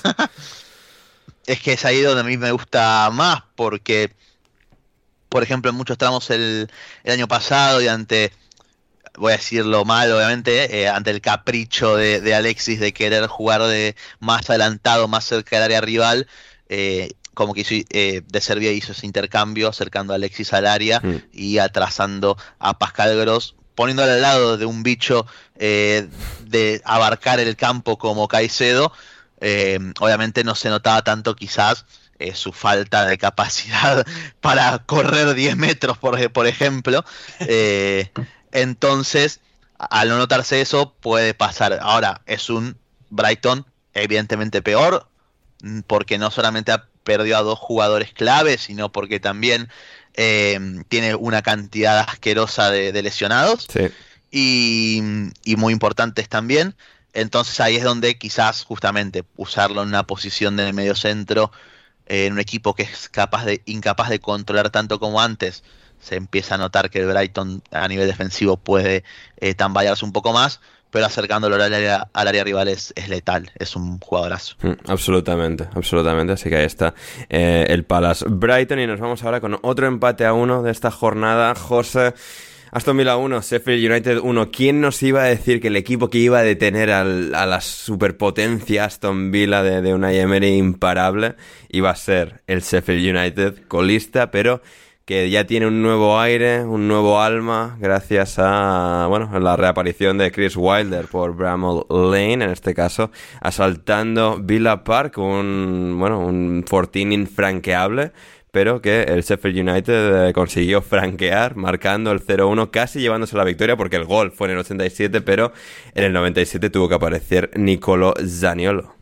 De los encuentros que vi este fin de semana, me pareció el de menos, el, de menos fútbol. Ya. En todo. A ver, para que el Sheffield United saque algo de un partido así, tiene que ser un poco así. O sea. Es. Eh, eh, exacto. Es decir, es un partido donde realmente no sucedió mucho. El Vila tuvo balón, es decir, tuvo, ¿qué? 75, 80% posesión, algo así. Sí, ahí va. Y se generó, para todo lo que tuvo balón, pues se generó poco. 0.86 goles esperados, eh, flojito. Sí, entonces, eh, por eso al final, pues comentar del partido no hay mucho porque realmente fue mucha posesión estéril del, del Vila no sorprende. Creo, eh, em, creo que toda esta temporada, siempre que el Vila tiene más balón que su oponente, le cuesta más. Cuando no hay espacio para correr, le cuesta más, em, a menos que Oli Watkins esté inspiradísimo. Y ayer, pues, inspiradísimo no estaba. Entonces, sí, fue mucho, fue mucha posición estéril, mucho centro, eh, mucho centro al área y ver que sale, no. Hmm es que no se puede comentar mucho más y al final pues el Sheffield tampoco llega obviamente pues tampoco llega mucho eh, llega a balón parado pero es que no realmente no siento que hay mucho que comentar de este partido. Mm, no no es, es que es así más igual en términos mm, macroscópicos valga la expresión pues que en algún momento le tenía que tocar un día a Aston Villa en el que al final pues cagazo ¿Cómo? Cagazo. Son unos cagones. Le dio vértigo saber que ganaban y se ponían primero. Es verdad, es verdad. Ya está. Sí. No, no sirven para nada. ni análisis futbolístico ni leche. O sea, todo. Lo siento mucho por, por Luis, Luis Gamón y, y otros. Eh, Daniel Aguilar creo que también eh, le gusta el Aston Villa. Daniel Aguilar también de la Aston Villa, pero se cagaron, no le dio no le dio nafta, ya está, que, pierdan todo. Ahí está. Ahí, siento mucho por el día. Ahí está, claramente hablando Gonzalo. Eh, Héctor, tu hermano Gustavo Hammer, eh, brasileño criado en Nederlandia, eh, dio la asistencia del gol de Archer. Buena, ¿eh? Asistencia, la verdad. Sí, yo creo que Gonzalo tiene toda la razón esto. Se cagaron contra el peor equipo de todas las divisiones, aunque esté saliendo un poquito para adelante, pero no puedes venir aquí de jugar como le jugaron al City y que luego te cueste pues contra estos matados eh, ganar. Ahora ya pedimos oficialmente que ni a Conference vayan, sino que se le lesionen tres o cuatro y ala, entre el noveno y el décimo. Luton 1, Newcastle 0. Em, José, el Sheffield sacó el empate de manera un poco fea, de manera un poco más vistosa, de manera un poquito más emocionante, con más cosas ocurriendo, más ocasiones creadas. Eh, el Luton consiguió plantarle cara al Newcastle, porque no fue un partido de una sola ocasión que le entró al Luton, sino resistió bastante bien y, y, se las devolvió al Newcastle siempre, siempre que pudo y, al final ese gol de cabeza de Andros Townsend continuado, peinado por Ross Barkley eh, y rematado por el bueno de, de Andros, el Luton, bueno, queriendo eh, no, no, rendir homenaje, quizás no sea la expresión exacta, pero bueno, queriendo mostrar su apoyo público eh, como es lógico y normal a su capitán Tom Lockyer, que bueno, sigue recuperándose del, del infarto, bueno, el arresto cardiovascular que, le dio em, la pasada semana. Em, pero bueno, eh, del partido, ¿qué, me cuentas? Este puede que haya sido el partido que más me gustó de esta jornada. Ojo, eh, porque, ojo, eh. pero es simplemente porque a mí, pues cuando a Luton, no sé, pues a mí pues siempre me gusta un poco cuando el underdog tiene, tiene un buen día. Eh, el primer tiempo en particular me pareció increíble todo lo que generó. Es claro, con las eh, eh, pues al final eh, ya es historia sabida que, bueno, el, Newcastle lleva un poco, un poco de tiempo más caído a nivel defensivo. Em, un equipo que, pues esta vez, es decir, si me hubiera dicho hace tres, cuatro meses que el Newcastle iba a estar en diciembre temblando cuando le llega al área Luton, te diría que estás loco, pero M aquí, obviamente todos están, hay más tendencia al error en toda esta línea defensiva. Obviamente Trippier es el mejor ejemplo, pero... Y, yo eh, diría un cierto grado de cansancio quizás, y bueno, entre que van y vuelven y se están recuperando, porque aquí sigue siendo justos, el único no habitual era las Cells, y se lesionó el minuto 37 y apareció Botman, y eso sí que es teóricamente la defensa titular, más allá también de que, bueno, eh, está Dubravka y no, no Pope, y de que el centro del campo no es tan rocoso y sólido, pero... Bueno, quizás un poco todos esos factores, emocionalmente también haber caído de Copa y Champions, puede que también esté pesando, no, no lo sé. Sí, entonces eh, es eso, pues un, un, caso que no tenía su fuerza habitual defendiendo el área y eso se notaba con la llegada, con la llegada de Luton. Eh, me, pues lo de Luton estaba un poquito disfrutón con Sambi Locon García tratando de hacer un poco más como de director de juego, eh, mientras que uno tiene a Ross Barkley casi en modo eh, con conducción, que parece Frankie de Jong en este equipo, hombre, así, así en conducción, casi le, casi le sale un golazo así luego de, esa, luego de una conducción, es, me, me, Eso no tuvo sentido, no, tuvo sentido, el, golazo que casi hace, o sea, no tiene, no tiene sentido. Es, impresionante. Entonces, y, claro, el Luton también tiene sus propias debilidades en el área. A Callum Wilson le quedaron algunas, creo que un par libres para cabecear en el área que no logró anotar en los primeros 20 minutos. Em, ese es un poquito, pues, mi análisis, pues, que un caso que está más débil, que está más débil estos días en el área, se notó eso jugando contra, contra el Luton. Tal vez hubo un par de detallitos donde el Newcastle no pudo aprovechar, pero en general un partido bastante entretenido de, eh, de Luton no, no pudo, la verdad que no pudo hacer, tuvo para hacer más goles también, pero claro, siempre falta un poquito esa calidad diferencial. Y luego ya en la media, ya en la última media hora se recupera un poco el Newcastle y trata de, Eh, y, ahí es donde realmente comienza como su recuperación y tratan de darle vuelta, pero al final no se pudo. Hmm, efectivamente. Y el último partido que nos queda, también de los de abajo, que ha sacado puntos también, porque el Sheffield United ha sacado el empate de, de Villa Park la victoria del Luton contra el Newcastle y el Burnley ganando al Fulham en Fulham. ¿Cómo? Eh, ¿Cómo, cómo, cómo? ¿Quién? ¿Cómo? ¿Cómo? Burnley, el Burnley. Eh, ¿El Burnley? ¿A quién le ganó el Burnley? Al Fulham. ¿En serio me estás jodiendo? ¿Al Fulham? Pero yo pensé que el Fulham era la reencarnación de la Brasil de los, de los años 60. Nos engañaron. por las cosas, Nos estafaron. Las cosas que leí. De, ¿Quién diría que, no, que Alexis Guanches y, y Sepelio nos iban a, mentir, nos iban a estafar, no lo puedo creer. Algún día tenía que caer el Fulham, demasiado bien estaban jugando, demasiados goles estaban metiendo para el equipo que son sobre el papel. Y, ahí está, eh, Mector, Company, eh, tres puntos por ahí, dos golazos desde fuera del área que creo que también reflejan un poco que el equipo sigue teniendo sus problemas, pero esta vez los dos zapatazos, los dos zapatazos que ejecutaron desde lejos, entraron y les cambió todo el paradigma gran protagonista del partido para mí es el portero del Fula, Leno, que está fatal colocado en los dos goles. Vale que son buenos goles, pero, pero no sé exactamente qué hace cinco metros por delante del larguero en, ambos dos. O sea que me parece que tiene bastante que decir aquí. Pero, pero bueno, bien, bien por el Burnley que, como decías tú, ya, ya le venía bien ganarle a alguien, ¿no? Que, esto también... Hmm ya, ya estaba un poco en la hora de que, el único equipo que por abajo parecía que no estaba despierto todavía despertara.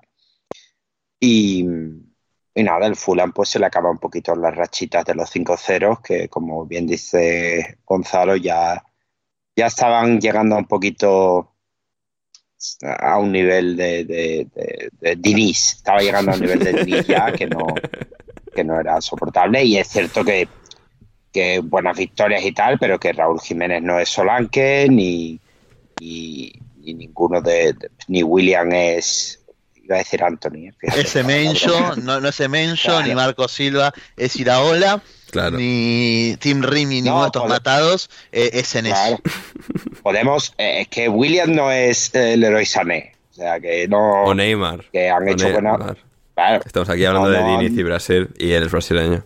Mm un, un, golpecito en realidad creo que no les viene mal, eh, no van a bajar, pero que, tampoco... Es más, el Fulham no es el Brentford, creo que con eso podemos dejarlo ya cerrado por. Correcto, correcto. Y veremos si baja alguien que no es Luton Brondesfield United, ¿eh? porque con estos puntos que han sumado todos, se ha comprimido todo eso, ¿eh? Más de lo esperado y el Forest va a tener que remar ahí un poquito también, así que va a estar, muy interesantes las próximas jornadas de la Premier League. Pero por hoy, eh, hasta aquí el repaso a la jornada de la Premier. Vamos ahora con la última pausa del programa de hoy y volvemos con mucho más aquí en Alineación Indebida.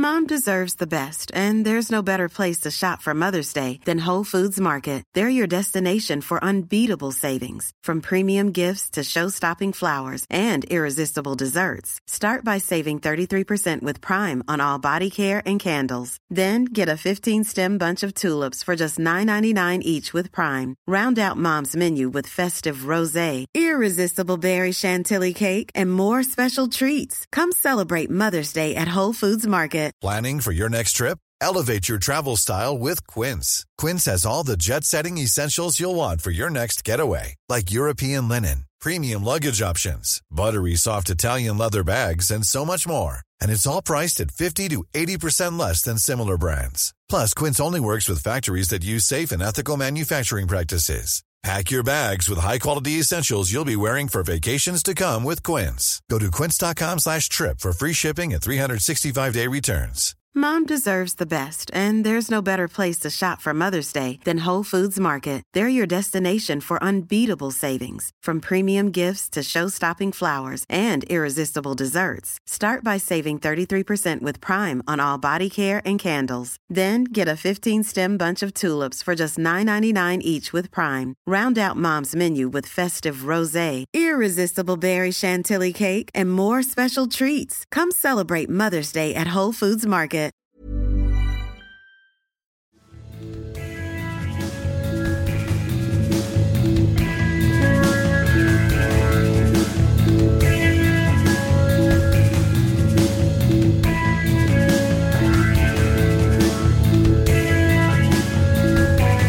Vuelta en alineación indebida para comentar muchas cosas más, llegar a todas vuestras preguntas. Eh, pero antes, Héctor, eh, la gente lo espera, lo quiere, eh, los minutitos de Championship, de divisiones inferiores, de, cosas que pasan debajo de la superficie de la Premier League en ese apasionante submundo de, segunda división, tercera, cuarta. ¿Qué, ¿Qué nos cuentas? ¿Por dónde quieres empezar? Pues quiero empezar con el mejor partido del fin de semana. Sunderland 0, Coventry 3. Y pensaréis, bueno, esto se ha hecho el Coventry, eh, yo, que eres la temporada pasada, no seas así. No, es que este partido es el mejor de la, de la jornada porque el Sunderland pues hizo un Brighton y marcó cero goles con 2,61 de goles esperados. O sea que bien, todo bien. Mm. Héctor, Héctor, un, momento, un momento.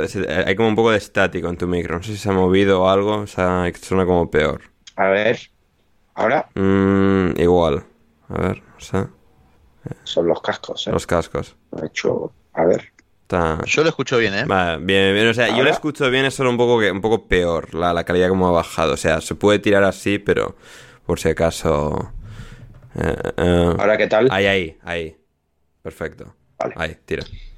Pues, pues como te decía, eh, Sunderland destrozando el, el, modelo de goles esperados con cero goles marcados y 2.61 en goles esperados. El fútbol que nos gusta el fútbol que no, a mí especialmente sí que me gusta, destrocen todos estos modelos, es algo que me, que me atrae bastante. Y además el Coventry con una broma que en español no tiene sentido, pero que en inglés son absolutas barras, porque en un tweet eh, el Coventry City, o sea, decía que eh, the, Stadium of Light Work, que es un doble sentido con la palabra light, que puede significar luz o puede significar ligero, es como un día de trabajo ligero en el estadio ligero de, Sunderland y le han dado duro. Bien jugado, sí, sí, sí, sí, muy bien jugado. Eh, por lo demás, un par de cosas más de, bueno, tres de Championship muy rápidas. Eh, Leicester con, le ha ganado 3-0 a Rotterdam con buen partido de Patson Daka, aunque le costó un poquito la primera parte, todos los goles en la segunda parte el, posiblemente el mejor partido en la jornada en cuanto a equipos, si miras clasificación, ha sido Leeds, que ha vuelto a disfrutar como los tiempos de Don Marcelo y le ha cascado un 4-0 a Ipswich Town. Ojo, que, eh, que lo tiene a 10 puntos, ahora lo debe tener a 7, ¿no? No se lo esperaba mucha gente. Este sí he podido eh, ver el resumen más largo porque sí que lo han subido y bueno, algunos goles son de comedia. ¿eh? Un gol en propia de Ipswich bastante, bastante ridículo pero, pero sobre todo en cuanto a juegos, Summerville muy bien y, el Leeds sí que le ha dado un bañito importante al segundo clasificado. Y, por último, el que no he podido ver por desgracia, porque todavía no está, pero eh, eh, nuestro amigo Buen Rooney ha empatado hoy a tres en, Plymouth. Y, quería ver esto, porque le han echado, se, se puso 1-3 y le echaron a, a un jugador y luego al final eh, Whitaker les ha empatado, pero, pero por fin parece que va saliendo un poquito del, pozo en cuanto a, rendimiento el equipo de, Rooney, que, le vendrá muy bien pues para acabar no, peleando demasiado ahí por el descenso con los que siguen abajo, el QPR que ha perdido hoy, el Sheffield Wednesday que también ha perdido con el Cardiff y el Rotherham que hemos mencionado que ha perdido con, con Leicester, así que estaremos pendientes de, buen Rooney y sus muchachos. Tremendo, ¿eh? Cogió al equipo, lo agarró séptimo, octavo, creo. no sé, o incluso dentro de los propios playoffs. Creo que estaba justo por fuera. Sí. Y, y décimo octavos están ahora. O sea, a ver, son solo nueve puntos con los playoffs. Es algo si les va bien, entre comillas, salvable, porque con respecto al descenso, pues más o menos lo mismo, siete puntos respecto al QPR, pero sí que muy bien, mucho impacto positivo no ha tenido el bueno de Wayne en este equipo, así que ahí está, el exjugador del Manchester United, del Plymouth, que además había perdido a su entrenador esta semana porque se había marchado a entrenar al Stoke City. El Stoke City que el año pasado le quitó a su entrenador al Sunderland, este año se lo quita al Plymouth, veremos si dentro de un año no tenemos la misma conversación, la misma conversación que tenemos este año con Alex Neil, despedido del Stoke, con Steven Schumacher, que es el nuevo entrenador del Stoke desde marchándose desde el Plymouth. Se ha marcado uno de esos partidos que, qué ocurre. Un 0 a 0 con el Millwall que ha tenido que ser horrible. El Millwall que se ha ido Gary Rowett y mira lo que ha pasado, Héctor. ¿eh? Rowett dimitió hace unas semanas. ¿Qué de, ¿Qué de cierto que Will Steele va a agarrar el Sunderland? Es verdad, eso se ha estado hablando mucho. Bien, bien, bien. ¿Cómo sabe Gonzalo, eh? ¿Cómo ha metido ahí la morcillita que necesitábamos? ¿Cómo sé? ¿Cómo sé? ¿Cómo sé? ¿Cómo sabe Gonzalo? ¿Cómo la sabe? Si eso ocurre, pues estaremos siguiéndolo semanalmente, ¿no? Porque un técnico que, sorprendió a todos y que... Técnico ahí, Panenquita, de los Panenquita. El Diniz, el Diniz de Francia, prácticamente. ¿eh? Claro. Que jugaba al fútbol manager y que, y que, y que entrenaba al. ¿Cuál era? Pero es verdad eso, ¿por qué quién?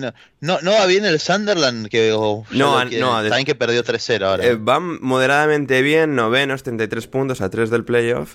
El problema es que, eh, no sé, por algún motivo que no está del todo claro, si es por simples desacuerdos, por alguna pelea, despidieron al entrenador eh, Tony Mowbray hace unas semanas, yendo esto bien. Ah, y claro, ahora pues necesitan entrenador y, Will Steele. También tienen mucho jugador, mucho jugador joven. Claro, sí. Tienen un dueño francés además. Um, eh, Kirill Louis Dreyfus, así que bueno, ahí puede, puede, ir un poco la cosa, pero bueno, por si la gente no lo sabe, que esto en Twitter no se repitió ni una sola vez, Will Steele, em, el Stade Reims, eh, pagaba, pagaba la multa cada semana de tener a un entrenador que no tenía la licencia, eh, el nivel de licencia que tenía, que necesitaba para... Y diga bien. Para, sí. Estuvo, estuvo un montón de partidos invictos. Sí, sí, sí, un montón de partidos invictos y, claro, cada semana que ganaba Andrés Sonrubia ponía el tweet de el Stade Reims paga la multa de Will Steele, que no tiene la licencia que necesita para entrenar al Stade Reims, pero siguen ganando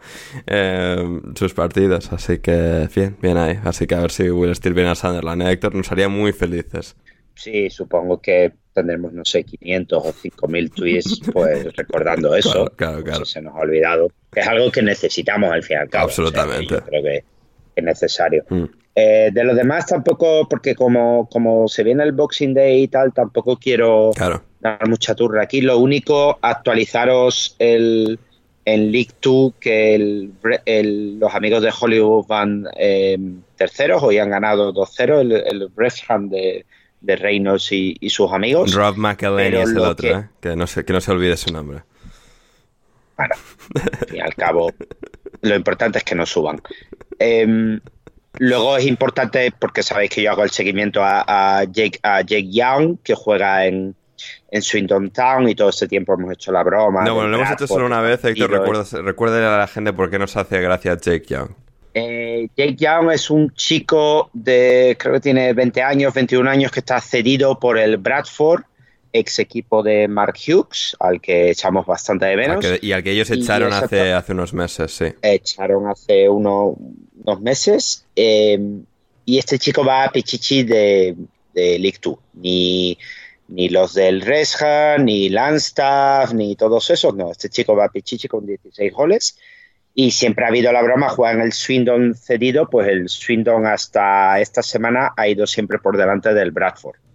Claro, era, daba bastante risa pensar que el Bradford que iba como una mierda y tienes a un chico pues metiendo goles de dos en dos en Swindon. Claro. Pero todo en la vida pues se acaba y esta semana pues ya podemos anunciar que el Bradford ha pasado al, al Swindon y se encuentra ahora en décima posición por delante de, de Jake Young y, sus colegas. Así que no estaremos pendientes de eso porque creo que es, algo que no, que no hay que olvidar. Mm.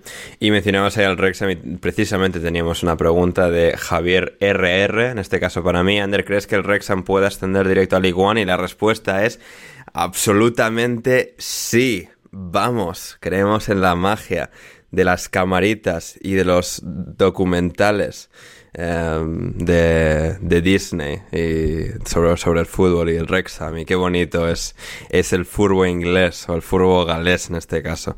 Así que creemos fervientemente. Y antes de pasar al resto de preguntas, Héctor, te hago yo una sobre qué cojones está pasando en Australia.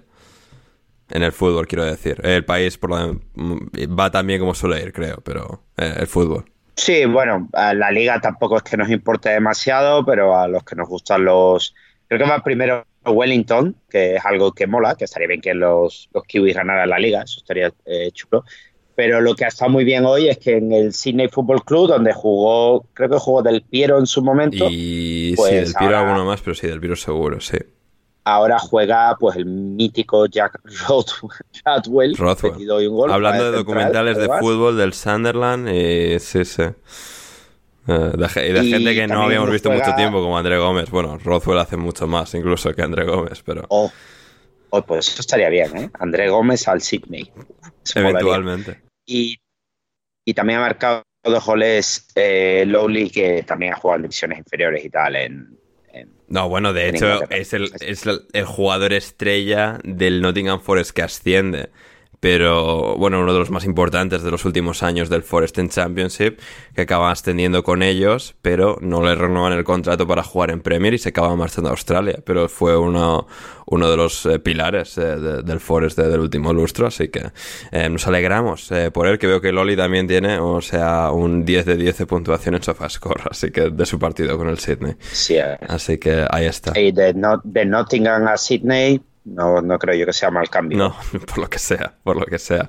Vamos ya con, más preguntas para, para, nuestros invitados de hoy, de nuestra querida audiencia. En este caso, para José, mejor regalo navideño que te hayan hecho desde que estás en Nederlandia. Mejor regalo navideño que me han dado. Algo distintivo de los Países Bajos. Vamos a ver, a mí. Eh, pues este. Una bicicleta.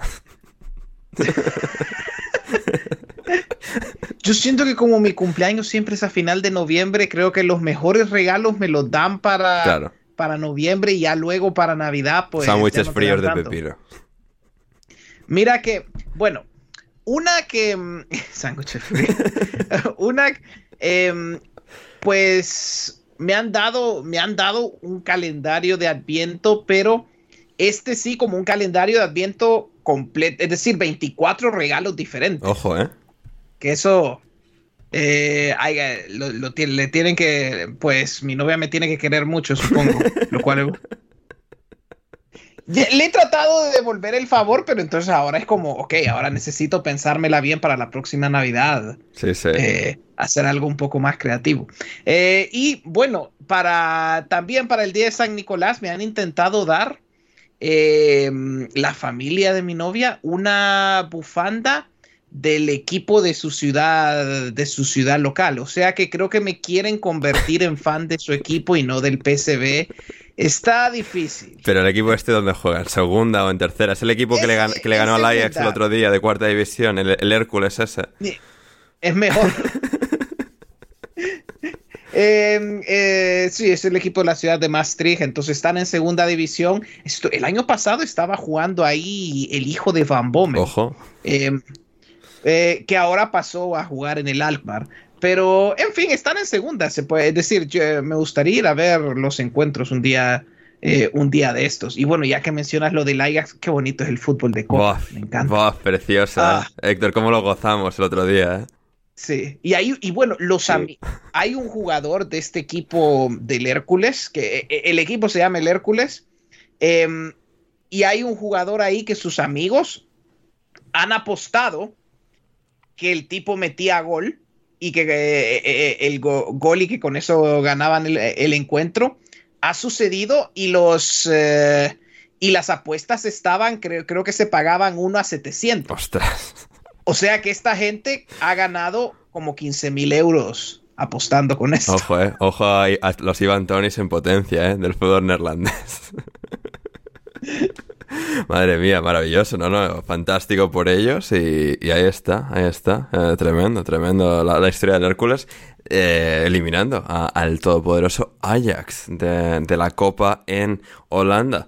Así que muy bien. Em, ¿Qué más tenemos? ¿Qué más tenemos por aquí de nuestros queridos oyentes? Nos pregunta eh, em, para Héctor, nos dice Esteban si disfrutaste la debacle del Fluminense contra el City antes tratada. No la vi, no la vi. Eso de poner estos partidos un viernes a una hora indeterminada. No, ya, pero el concepto, más allá del partido en sí, o sea. Hombre, sí, por, supuesto. Por supuesto que lo disfruté como, futuro trabajador de ejecutivo del Citigroup y odiador de cualquier equipo carioca que no sea Flamengo, pues claro. Y en, en el chat, en el chat de brasileños, pues ha habido fluminenses como Palmeiras, tampoco tiene mundial, o sea, lo típico, las bromas de siempre. Excelente, excelente. Em, Javier RR para Gonzalo, ¿cuántos millones se dejará Todd Bowley en enero? Oh, no sé, no... 100. Bien, me gusta. Para, para Héctor, eh, Javier RR, podemos empezar ya a sonar, a soñar con un Bournemouth que pelee por entrar en Conference League. Yo, a ver, yo quiero pensar que ojalá que sí, pero tampoco lejos, eh, tampoco lejos. Hoy, hoy, hoy lo estaba mirando porque estaba pensando a ver si hemos pasado ya al United. Me parece mucho eso. O al Chelsea. Pero, pero, pero no, todavía no. Todavía no, todavía no. Eh, estaría, estaría, es que no sé, claro, a lo mejor abro aquí el melón. Depende de cómo sean las competiciones europeas la próxima temporada. Por ejemplo, sí, sí. Que todavía está un poquito todo, eh, todo en el aire. Eh, que si se reforma o no se reforma. Eh, sentencias en el Tribunal Europeo que, se llevan a cabo. todo eso. a ver qué más tenemos. ¿Qué más tenemos para. Para, para, para. para todos. Hablando precisamente de la Superliga. Yago Ramos. para todos. Sobre la Superliga, los jugadores tienen cada vez más carga de partidos, más lesiones. ¿En qué momento se van a plantar y empezar a discutir sobre un calendario más reducido? Em, Héctor, eh, a ver, este es un tema que yo he tratado alguna vez y he dicho en este podcast que lo de que se juegan tantísimos partidos en realidad no es verdad. O sea, porque, por ejemplo, he ido a mirar esta tarde al ver la pregunta de Yago ¿Cuántos partidos jugó el Manchester United en 1998-99, que hizo el triplete, ganó FA Cup, Champions y la, la, Premier, obviamente, ¿no? Porque hay esta idea de, no, es que ahora se juegan muchísimos más partidos. Y hay, según qué puntos en los que puede ser verdad, pero en términos relativos, no es, eh, no es así, incluso en términos absolutos, es decir, eh, la cantidad de partidos no ha aumentado eh, exponencialmente, así que pues hay la cosa de que, así que hay la cosa, digamos, de que se quiere expandir, ¿no? Se quiere expandir el Mundial de Clubes, eso sí que añadiría más partidos, ahora está la Nations League con los partidos que hay en el mes de em, en el mes de junio pero no es eh, algo tan, como digo, extendido como se cree. Es decir, es algo que se repite y sí que creo que hay esta sensación colectiva de que al final pues hay como tanto fútbol y hay tanto acceso a tanto fútbol que parece que hay más que antes y creo que sí que a nivel de, de percepción sí que es algo real pero claro, no en términos duros, porque está mirando el United, eh, pues jugó los 38 partidos aquel año, ¿no? Del 99. Em, luego jugó de FA Cup, jugó 8 partidos. De Copa de la Liga jugó 3, em, que esos son 11 más 38. 49 em, y luego eh, son, son sean 11 más eh, no, 13 más, 13 más de, de, Champions, lo cual nos llevaba hasta 62 partidos, que es prácticamente lo mismo que jugó el City, por ejemplo, el año pasado. Eh, no sé, yo no creo que, por lo tanto, que esto que muchos, sí, Barán ha dicho algo en algún momento, algunos jugadores se quejan cada tanto, pero creo que no hemos llegado ni por asomo a un punto en el que los jugadores como tal se vayan a plantar. Son unos cagones. En resumen, son unos cagones. Bueno, pues es que es el mismo fútbol que se jugó hace 25 años, Gonzalo. O sea. No, bueno, pero a lo que voy es. ¿Qué pasa? Yo, mi forma de verlo es, por ejemplo, con los eh, parates estos de. Estas, las fechas FIFA. Sí. Eso también existía antes. sí, sí, sí, pero digo, la Nations League, por ejemplo, que te para en un contexto ya a ver, son amistosos, pero los equipos compiten y se afronta de otra manera, creo yo. Entonces, mm, puede ser. es como sumar una carga más a los jugadores. Después, el tema de del formato nuevo de Champions, ahí sí creo que eso era ridículo. Sí, no, hay la opción de que se añadan más, pero que la gente un poco entienda que hasta ahora realmente el calendario sigue más o menos igual, porque es la cosa de, bueno, cada, no se puede jugar cada más de tres días, ¿no? Y pues eso más o menos se respeta. Claro. Pero sí. Eso sí. No sé. en todo caso, sí, Héctor. De todas formas, no, de todas formas aquí, aquí hay dos cosas importantes. La primera es que el calendario puede ser mejorado, ¿vale? Sí, sin ningún problema. O sea, la respuesta seria es es correcto, el calendario se puede mejorar.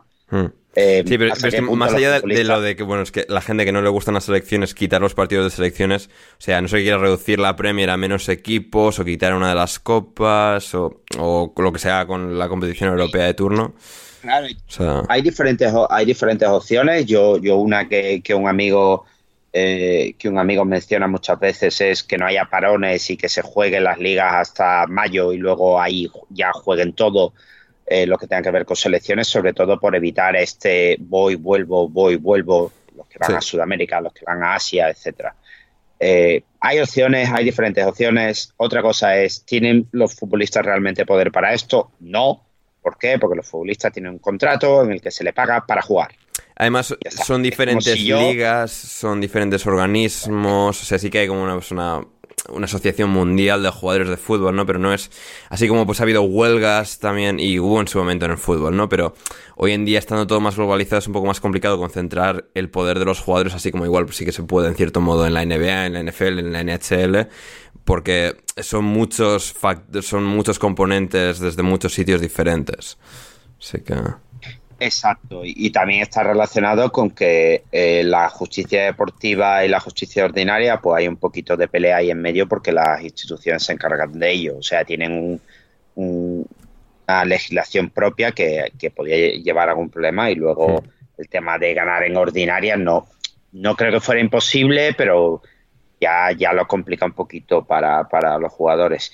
Esta es la respuesta seria la respuesta real que yo quiero dar es que lo que hay que hacer es poner estatuales en Europa también y de tal forma pues que no se haya un campeonato de, ahí, de, San Sebastián, ¿sabes? De, donde estás tú, Ander, porque viene un campeonato extra para que jueguen todavía más. Y que, y, ya está. Y, y además todo esto desde el dinismo. O sea, ya ahora que hemos aprendido que el dinismo es importante, pues ¿qué hacemos? Exportamos los estaduales y, y ya está. Entonces, mm. lo que en vez de la respuesta a sus quejas, que es pongamos más partidos. Y ya está, hasta que se asfixien y no puedan quejarse. Correcto, correcto, porque Juan nos preguntaba si la solución para el fútbol es que haya más partidos de fútbol. Eh, sí, efectivamente, más. Sí, claro, efectivamente, más, más, cada vez más, porque, porque hay días en los que no hay fútbol. Y no, no, entiendo cómo eso Puede ser. Efectivamente. Bueno, no, es que creo que. No, mentira, eso no es real. No, ya, en alguna esquina del mundo siempre hay fútbol. Países. Pero... Claro, pero hay días que, que no hay fútbol en ciertos países, los cuales, vamos, me parece una falta de respeto a ciertos derechos fundamentales que tenemos como espectadores. Exacto, exactamente. Em, tú, José, como aficionado del Real Madrid, de la Superliga, ¿quieres decir algo hoy aquí presente? No comment. Eh, no es. Nuestro hermano José. Uy, lo de ver a la caverna madridista el, último par de días ha sido. Ah. No sé, es decir, no me, no me sorprende, pero igual me, igual me cansa ver a las personas que, que espero que. Es decir.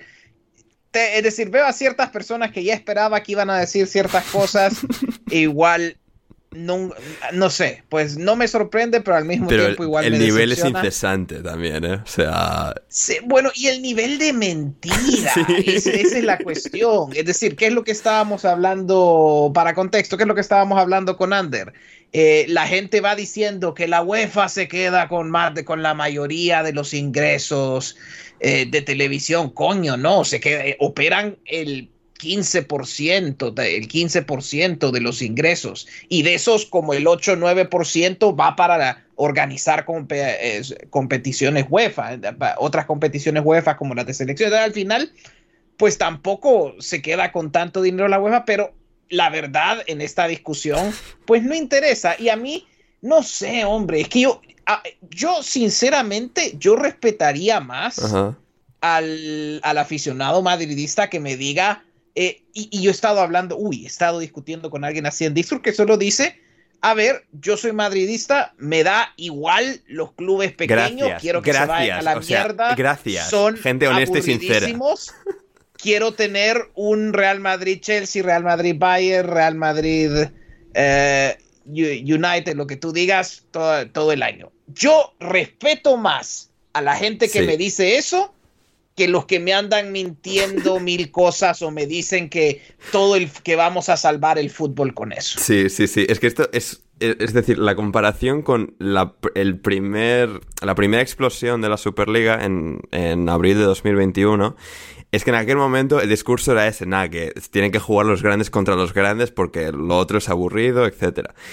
Y claro, eso no estoy de acuerdo en absoluto, pero lo puedo, o sea, creo que es una posición coherente y sincera. Em, lo, lo, que está ocurriendo en esta segunda ola de, de Superliga es la gente mintiendo descaradamente. Que es como.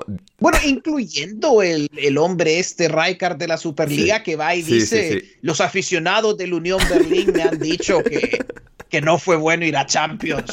A ver.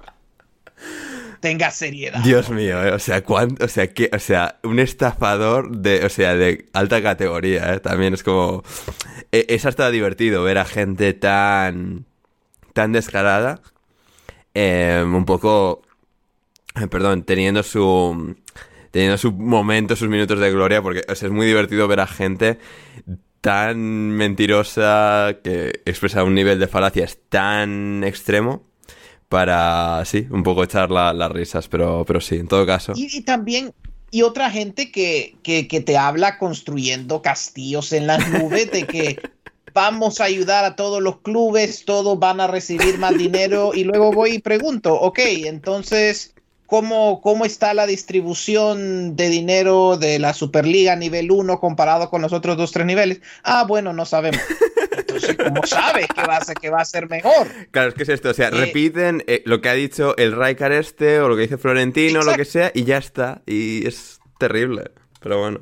Entonces, eso, eh, como, dije, es decir, yo, yo respeto más es decir, la, de todos los madridistas con esas posiciones que he escuchado esta semana, el que respeto más es el que ha ido y me dijo, yo quiero una competición elitista sin los clubes pequeños. Ahí está, sí, sí. Y sabes que yo, pues, obviamente, estoy en completo desacuerdo con eso, pero respeto más esa coherencia. Exacto, es que es exactamente eso. Oye, de, todas formas, eh, aquí el abogado del diablo, em, que la Superliga sea una mierda, que vale, no implica que la mierda que tengamos ahora sea buena no, ya, ya, pero, pero claro, es que, pero cuidadito es que, con... Pero es que el debate en ningún momento es sobre lo... que hay ahora, es que no, o sea, vienen las élites más todavía a, digamos, a mejorarlo, es como...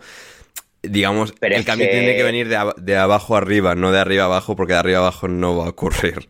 O sea... No, pero, pero ahí estoy en desacuerdo. Está viniendo de abajo arriba. Está viniendo de los clubes a la UEFA. Otra cosa que sean los clubes ricos los que estén haciendo esto. No, ya, pero, no, pero, yo, no, no, pero lo que yo, no, pero yo creo que no considerar a los grandes clubes europeos realmente como de abajo arriba no, no creo que es el paradigma exacto. O sea, más.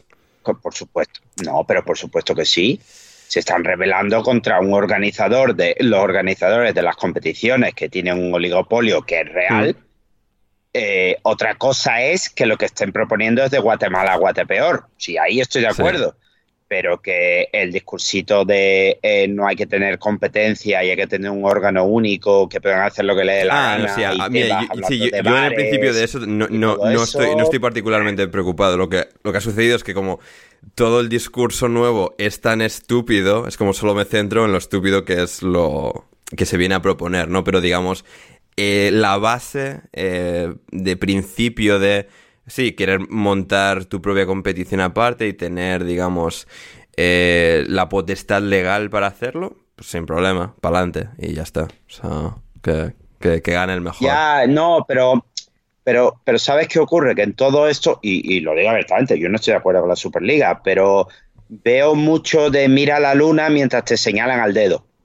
Y, y que la Superliga sea peor que lo que hay ahora no implica que lo que hay ahora sea eh, jauja. No, no, no, no. o sea, no, si podemos hacer un análisis de todo lo que está mal eh, ahora, pero claro, es como que venga gente a decir, no, lo que vamos a hacer nosotros es mejor cuando no tienen ninguna clase de muestra o de argumento para respaldarlo, es un poco lo, lo cansino. No, pero sabes que yo es que cuando, cuando todo esto ocurre y salen defendiendo a la UEFA y a la FIFA porque resulta que son asociaciones y no sé qué, vamos a ver, esta, gente son empresas y hacen dinero y, luego reparten dinero, sí, claro, y los millonarios también dan donaciones, lo hacen por una cuestión concreta y por eso están en Suiza y no están en ningún otro sitio. Mm.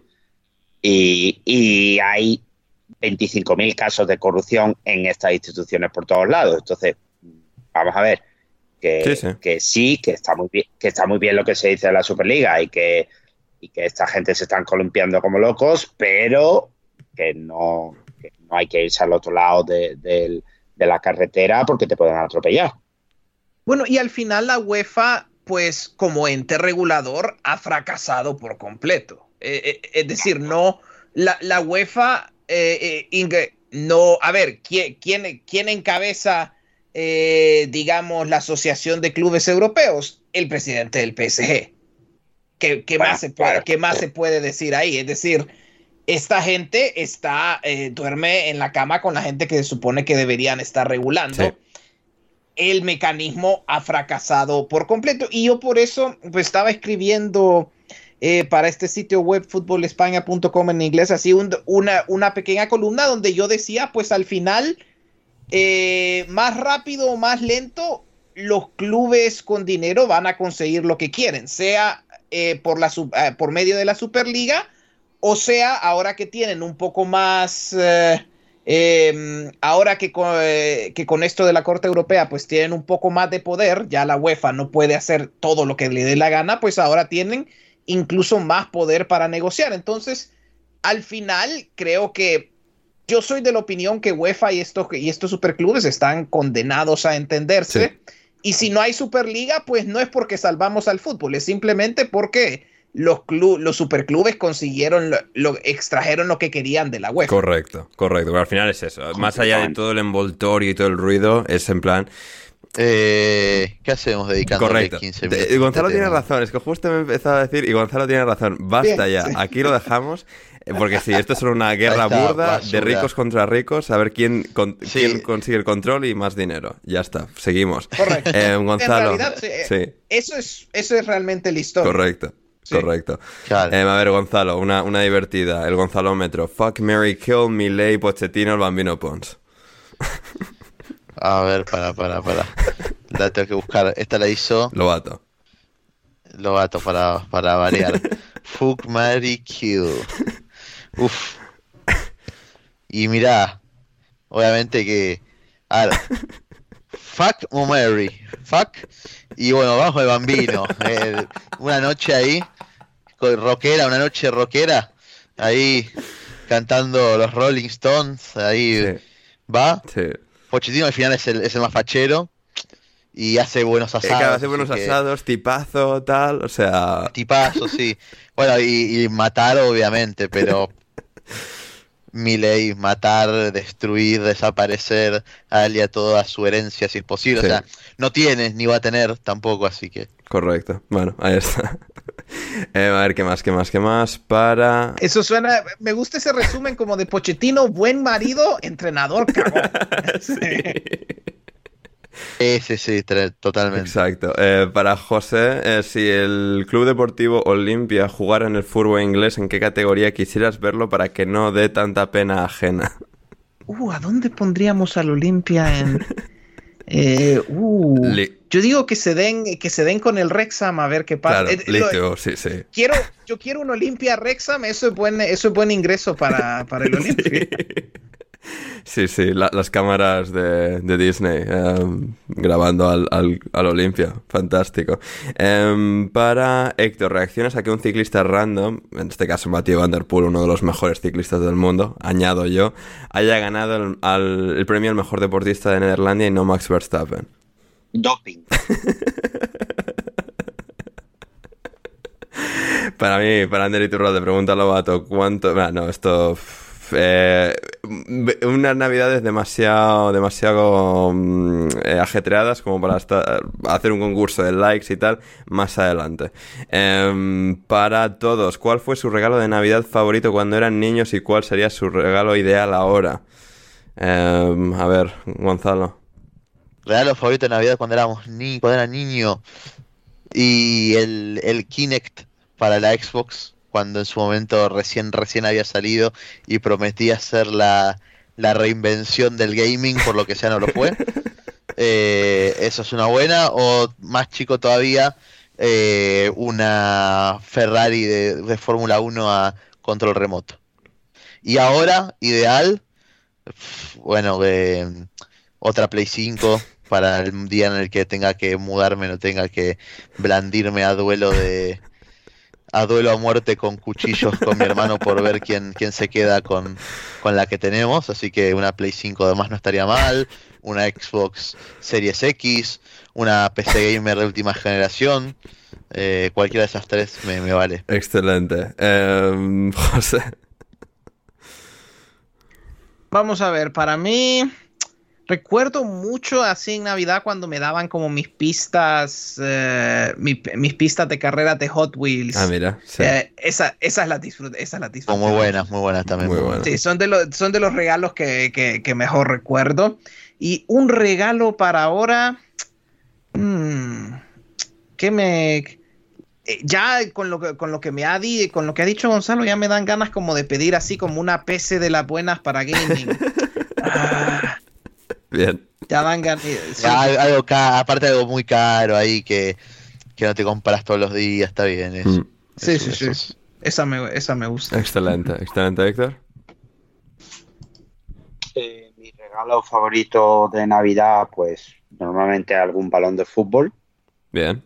Y regalo ideal ahora mismo, pues una tarjeta de crédito que tuviera infinito. O sea, que realmente fuera donde fuera, en cualquier, en cualquier eh, moneda, pues pudiera ir, sacar y allí apareciera el 8 tumbado eh, como saldo. Yo, creo que eso sería el regalo perfecto.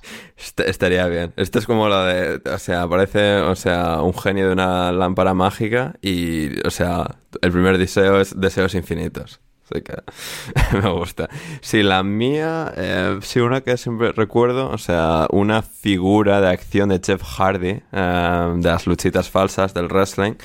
Eh, es de los regalos que más, con más cariño guardo. Y sí, hoy en día, pues mil suscriptores del Patreon, o sea, o, un millón. Así que sí, algo así. Em, ¿Qué más? ¿Qué más? ¿Qué más? Para, para, para José, Gonzalo pregunta, ¿a quién ha timado más el PSV? ¿Al Liverpool con Gakpo, al Forest con Sangareo, al Chelsea con Madueque? Mm, esa es buena pregunta. Sangaré puede que sea el. me parece que es el timo. Puede que sea el timo más grande. Porque Gakpo, la verdad que yo lo sigo, lo sigo viendo como valorado ok. Em, en orden, yo diría Sangaré, Madueke, Gakpo. En términos de, de, estafa, en ranking de estafa. Bien, bien. Y Gonzalo, la segunda parte de la pregunta, ¿quieres hacer los honores?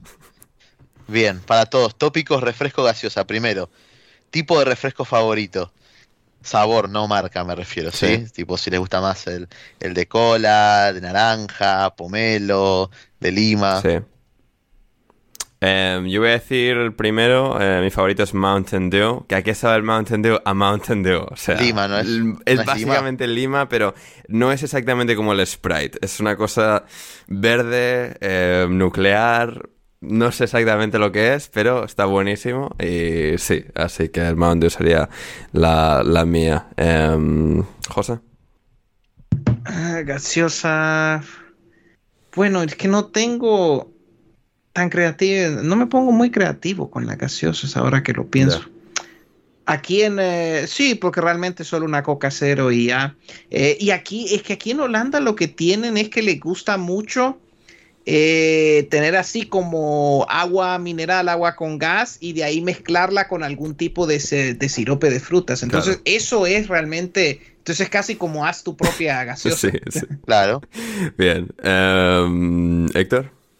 Tengo ninguno preferido, realmente. Bien. Eh, y luego Gonzalo preguntaba gusto de Coca-Cola favorita, favorita, favorita. Eh, Gonzalo, esto creo que dice mucho sobre tus gustos y, y hábitos de consumición. ¿eh?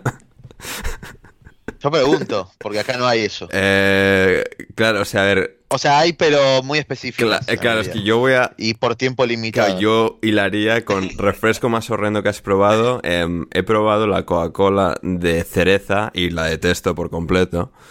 Así que diría que es porque, claro, no, he probado Coca-Cola saborizada. Si es como otro sabor, pues Coca-Cola naranja y tal, no, o sea, existen en Estados Unidos sobre todo, pero no, no me he parado a probarlas.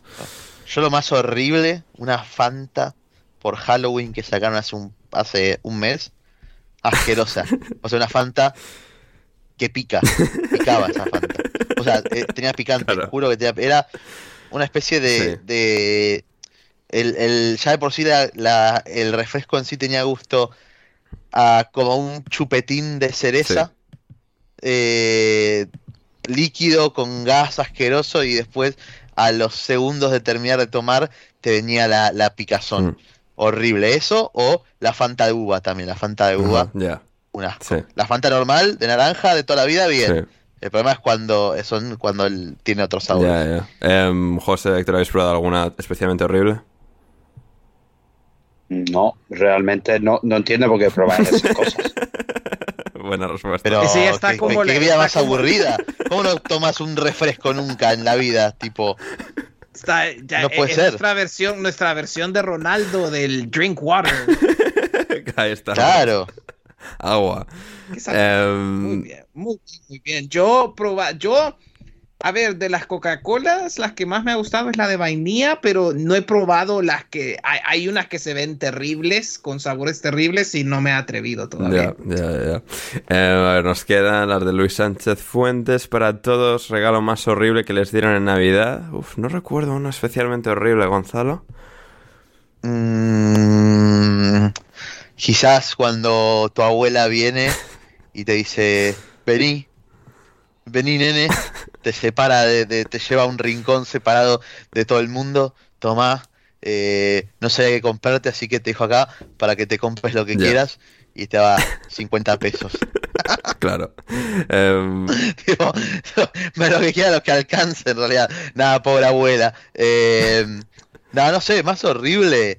Y no sé, también, o sea, en realidad sí, al final cuando pasas Navidad con algún familiar no muy cercano y, te hace un regalo de puro compromiso y es una billetera barata pero mala, que no sé, tipo de esas que tienen un abrojo, algo así, por ejemplo. Sería. Héctor.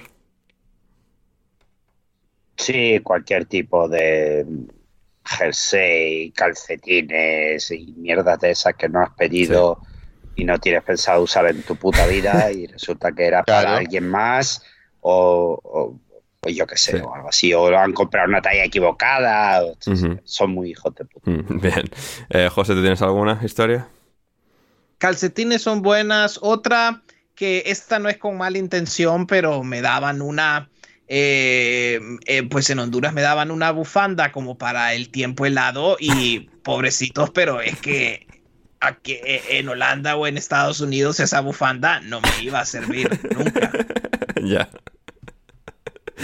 Sí, eh, mucha buena intención, pero en el Caribe no se saben hacer eh, regalos para tiempo frío. No se hacen regalos para esas condiciones climáticas. Se veía bonita la bufanda, pero práctica no era. Efectivamente. Eh, bien, y para mi pregunta, Luis Sánchez, ¿el Wrestling Under debería tener un pay-per-view con temática navideña? A ver, igual algún año un evento especial podría ser, pero todas las cosas que siempre se hacen con temática navideña tienden a ser muy cutres y muy ridículas. Así que no, vamos a decir que no en este caso, más allá de alguna excepción que pueda estar bien ejecutada. Em, ¿Cómo avanza lo de la Liga Forte de Fútbol, Héctor? No sé a qué se refiere, pero. Yo tampoco sé a qué se refiere. Que nos aclare para la siguiente. Eh, sí. ¿Cuántas finales y copas hay en Argentina? Parece la Kings League, eh, Gonzalo, ¿nos dice? Luis. Uf, eh, realmente ya a esta altura es complicado. O sea, ahora lo último que ha sucedido. O sea, todas las semanas, cada vez que vuelvo al programa hay una novedad sobre los formatos y del fútbol argentino. Ahora resulta que ¿Qué pasa? Como el año que viene son 28 equipos, o sea, una ridiculez impresionante. Como son 28 equipos, hay muchos equipos para hacer un torneo en el primer semestre. Entonces lo que van a hacer es hacer otra copa, que es dividir a los equipos en grupos y después los mejores a la semifinal y a la final, digamos, lo mismo que se hizo ahora. ¿Qué pasa? Se hacen eso en este último, este segundo semestre, esta última parte del año, esta última mitad, esta segunda mitad, digo, se jugó también un, un torneo así, una copa. ¿Qué pasa? literalmente el fútbol argentino va a estar un año sin jugar una liga, una liga hecha y derecha, en la cual se enfrentan todos contra todos, ya sea de una o dos vueltas, pero no va a estar eso en un año entero. Entonces lo que hicieron ahora fue, bueno, antes los que habían ganado la copa, como la que ganó Rosario Central, que, es la copa de la liga porque no, se, no es el torneo, no es la liga normal, sino es una copa, eh, no contaban como ligas. Ahora lo que hizo la, AFA fue tomar la decisión de que ahora las copas cambiaron el, canon. Fue como cuando agarró eh, Star Wars y dijo, esto es canon, esto no es canon, cuando agarró Disney y cambió todo, bueno, cambió el canon. Ahora las copas, las que se jugaron antes también, cuentan como ligas. Bien. O sea, solamente para justificar, para que la gente no diga que no, no, pasa que eh, el fútbol argentino va a estar un año sin jugar una liga. No, es mentira tan decir porque esta copa cuenta como una liga. O sea, es ridículo. ¿Cuántas finales hay? Y pasa que tenés final de campeón de Copa Argentina contra campeón del torneo, campeón del torneo contra campeón del otro torneo, campeón de los campeones. O sea, es ridículo, es, asqueroso y que además le resta relevancia a los títulos, porque si vos tenés un título por cualquier mierda, ya los creo que los juegan. O sea, Nilo River ayer ganó la copita esta y ni la festejó. Era ridículo. Ahí está, ahí está. Y a ver, eh, de, eh, Héctor, eh, para José, top 3 de cervezas que vamos a tomarnos en nuestro encuentro podemos eh, discutir eso luego del podcast. excelente, excelente. Eh, ah, tengo, tengo, muchas, eh, tengo, mucha, tengo muchas ideas. También depende de qué tan rápido quieran emborracharse. Entonces. Claro, claro, claro. Y nos quedaba la última de Luis Sánchez que nos decía para José, cangrejito playero o apágame la vela. Esto no sé qué significa, pero espero que tú lo entiendas. apágame la vela. Bien, excelente. Y finalmente nos dice Luis, eh, feliz Navidad para todos y con esto llegamos al final del programa de hoy. Una vez más, seguida a Héctor en arroba crío, que en Twitter a Gonzalo en arroba Gonzalo Carol 29, a José en arroba JC Pérez barra baja y a mí en arroba Anders Hoffman, al programa en arroba podcast indebido. Y nada, muchas gracias, muchas gracias perdón, a todos los que habéis llegado hasta el final. Suscribíos al Patreon si queréis más de nosotros, si queréis apoyar a la causa de alineación indebida. Y nada, por todo, por todo eso, por todo lo que ya hemos dicho. Ya es suficiente por hoy. y gracias Gonzalo por estar con nosotros. Gracias a ustedes chicos, un placer como siempre. Les agradecemos a todos, obviamente, los que han llegado hasta el final de este programa. Eh, y bueno, feliz Navidad y sin tampoco vuelvo a estar acá a fin de año, también feliz año nuevo a todos. Excelente, excelente. Gracias, eh, José. Eh, gracias por la invitación, como siempre, Ander. Gracias a Gonzalo y a Héctor por otra, otra discusión de, que, donde vamos desde, de, intelectualidades hasta sandeces. Correcto. Que eso es lo, que eso es lo bonito, que eso es lo bonito de, eh, este podcast. E igual, pues, felices fiestas a todos, feliz Navidad. Eh, igual, si no aparezco luego, también feliz año. Maravilloso. Y gracias, Héctor a ti, Ander, a Gonzalo y a José. Eh, un par de consejos importantes para la gente en estos días. El día 24, si lo escucháis después de esto, pues os aguantáis. Eh, Derby Fenerbahce eh, Galatasaray. Ojo, eh. 5 de la tarde, perfecto para evitar a ese familiar que no tiene ganas de escuchar. Y de cara a Boxing Day, que es día 26, a lo mejor no lo sabéis, a ver si vais a las redes, porque si buscáis bien podréis encontrar una foto del Boxing Day de 1960 y no sé cuánto, donde se metieron muchísimos goles. 1963. 63.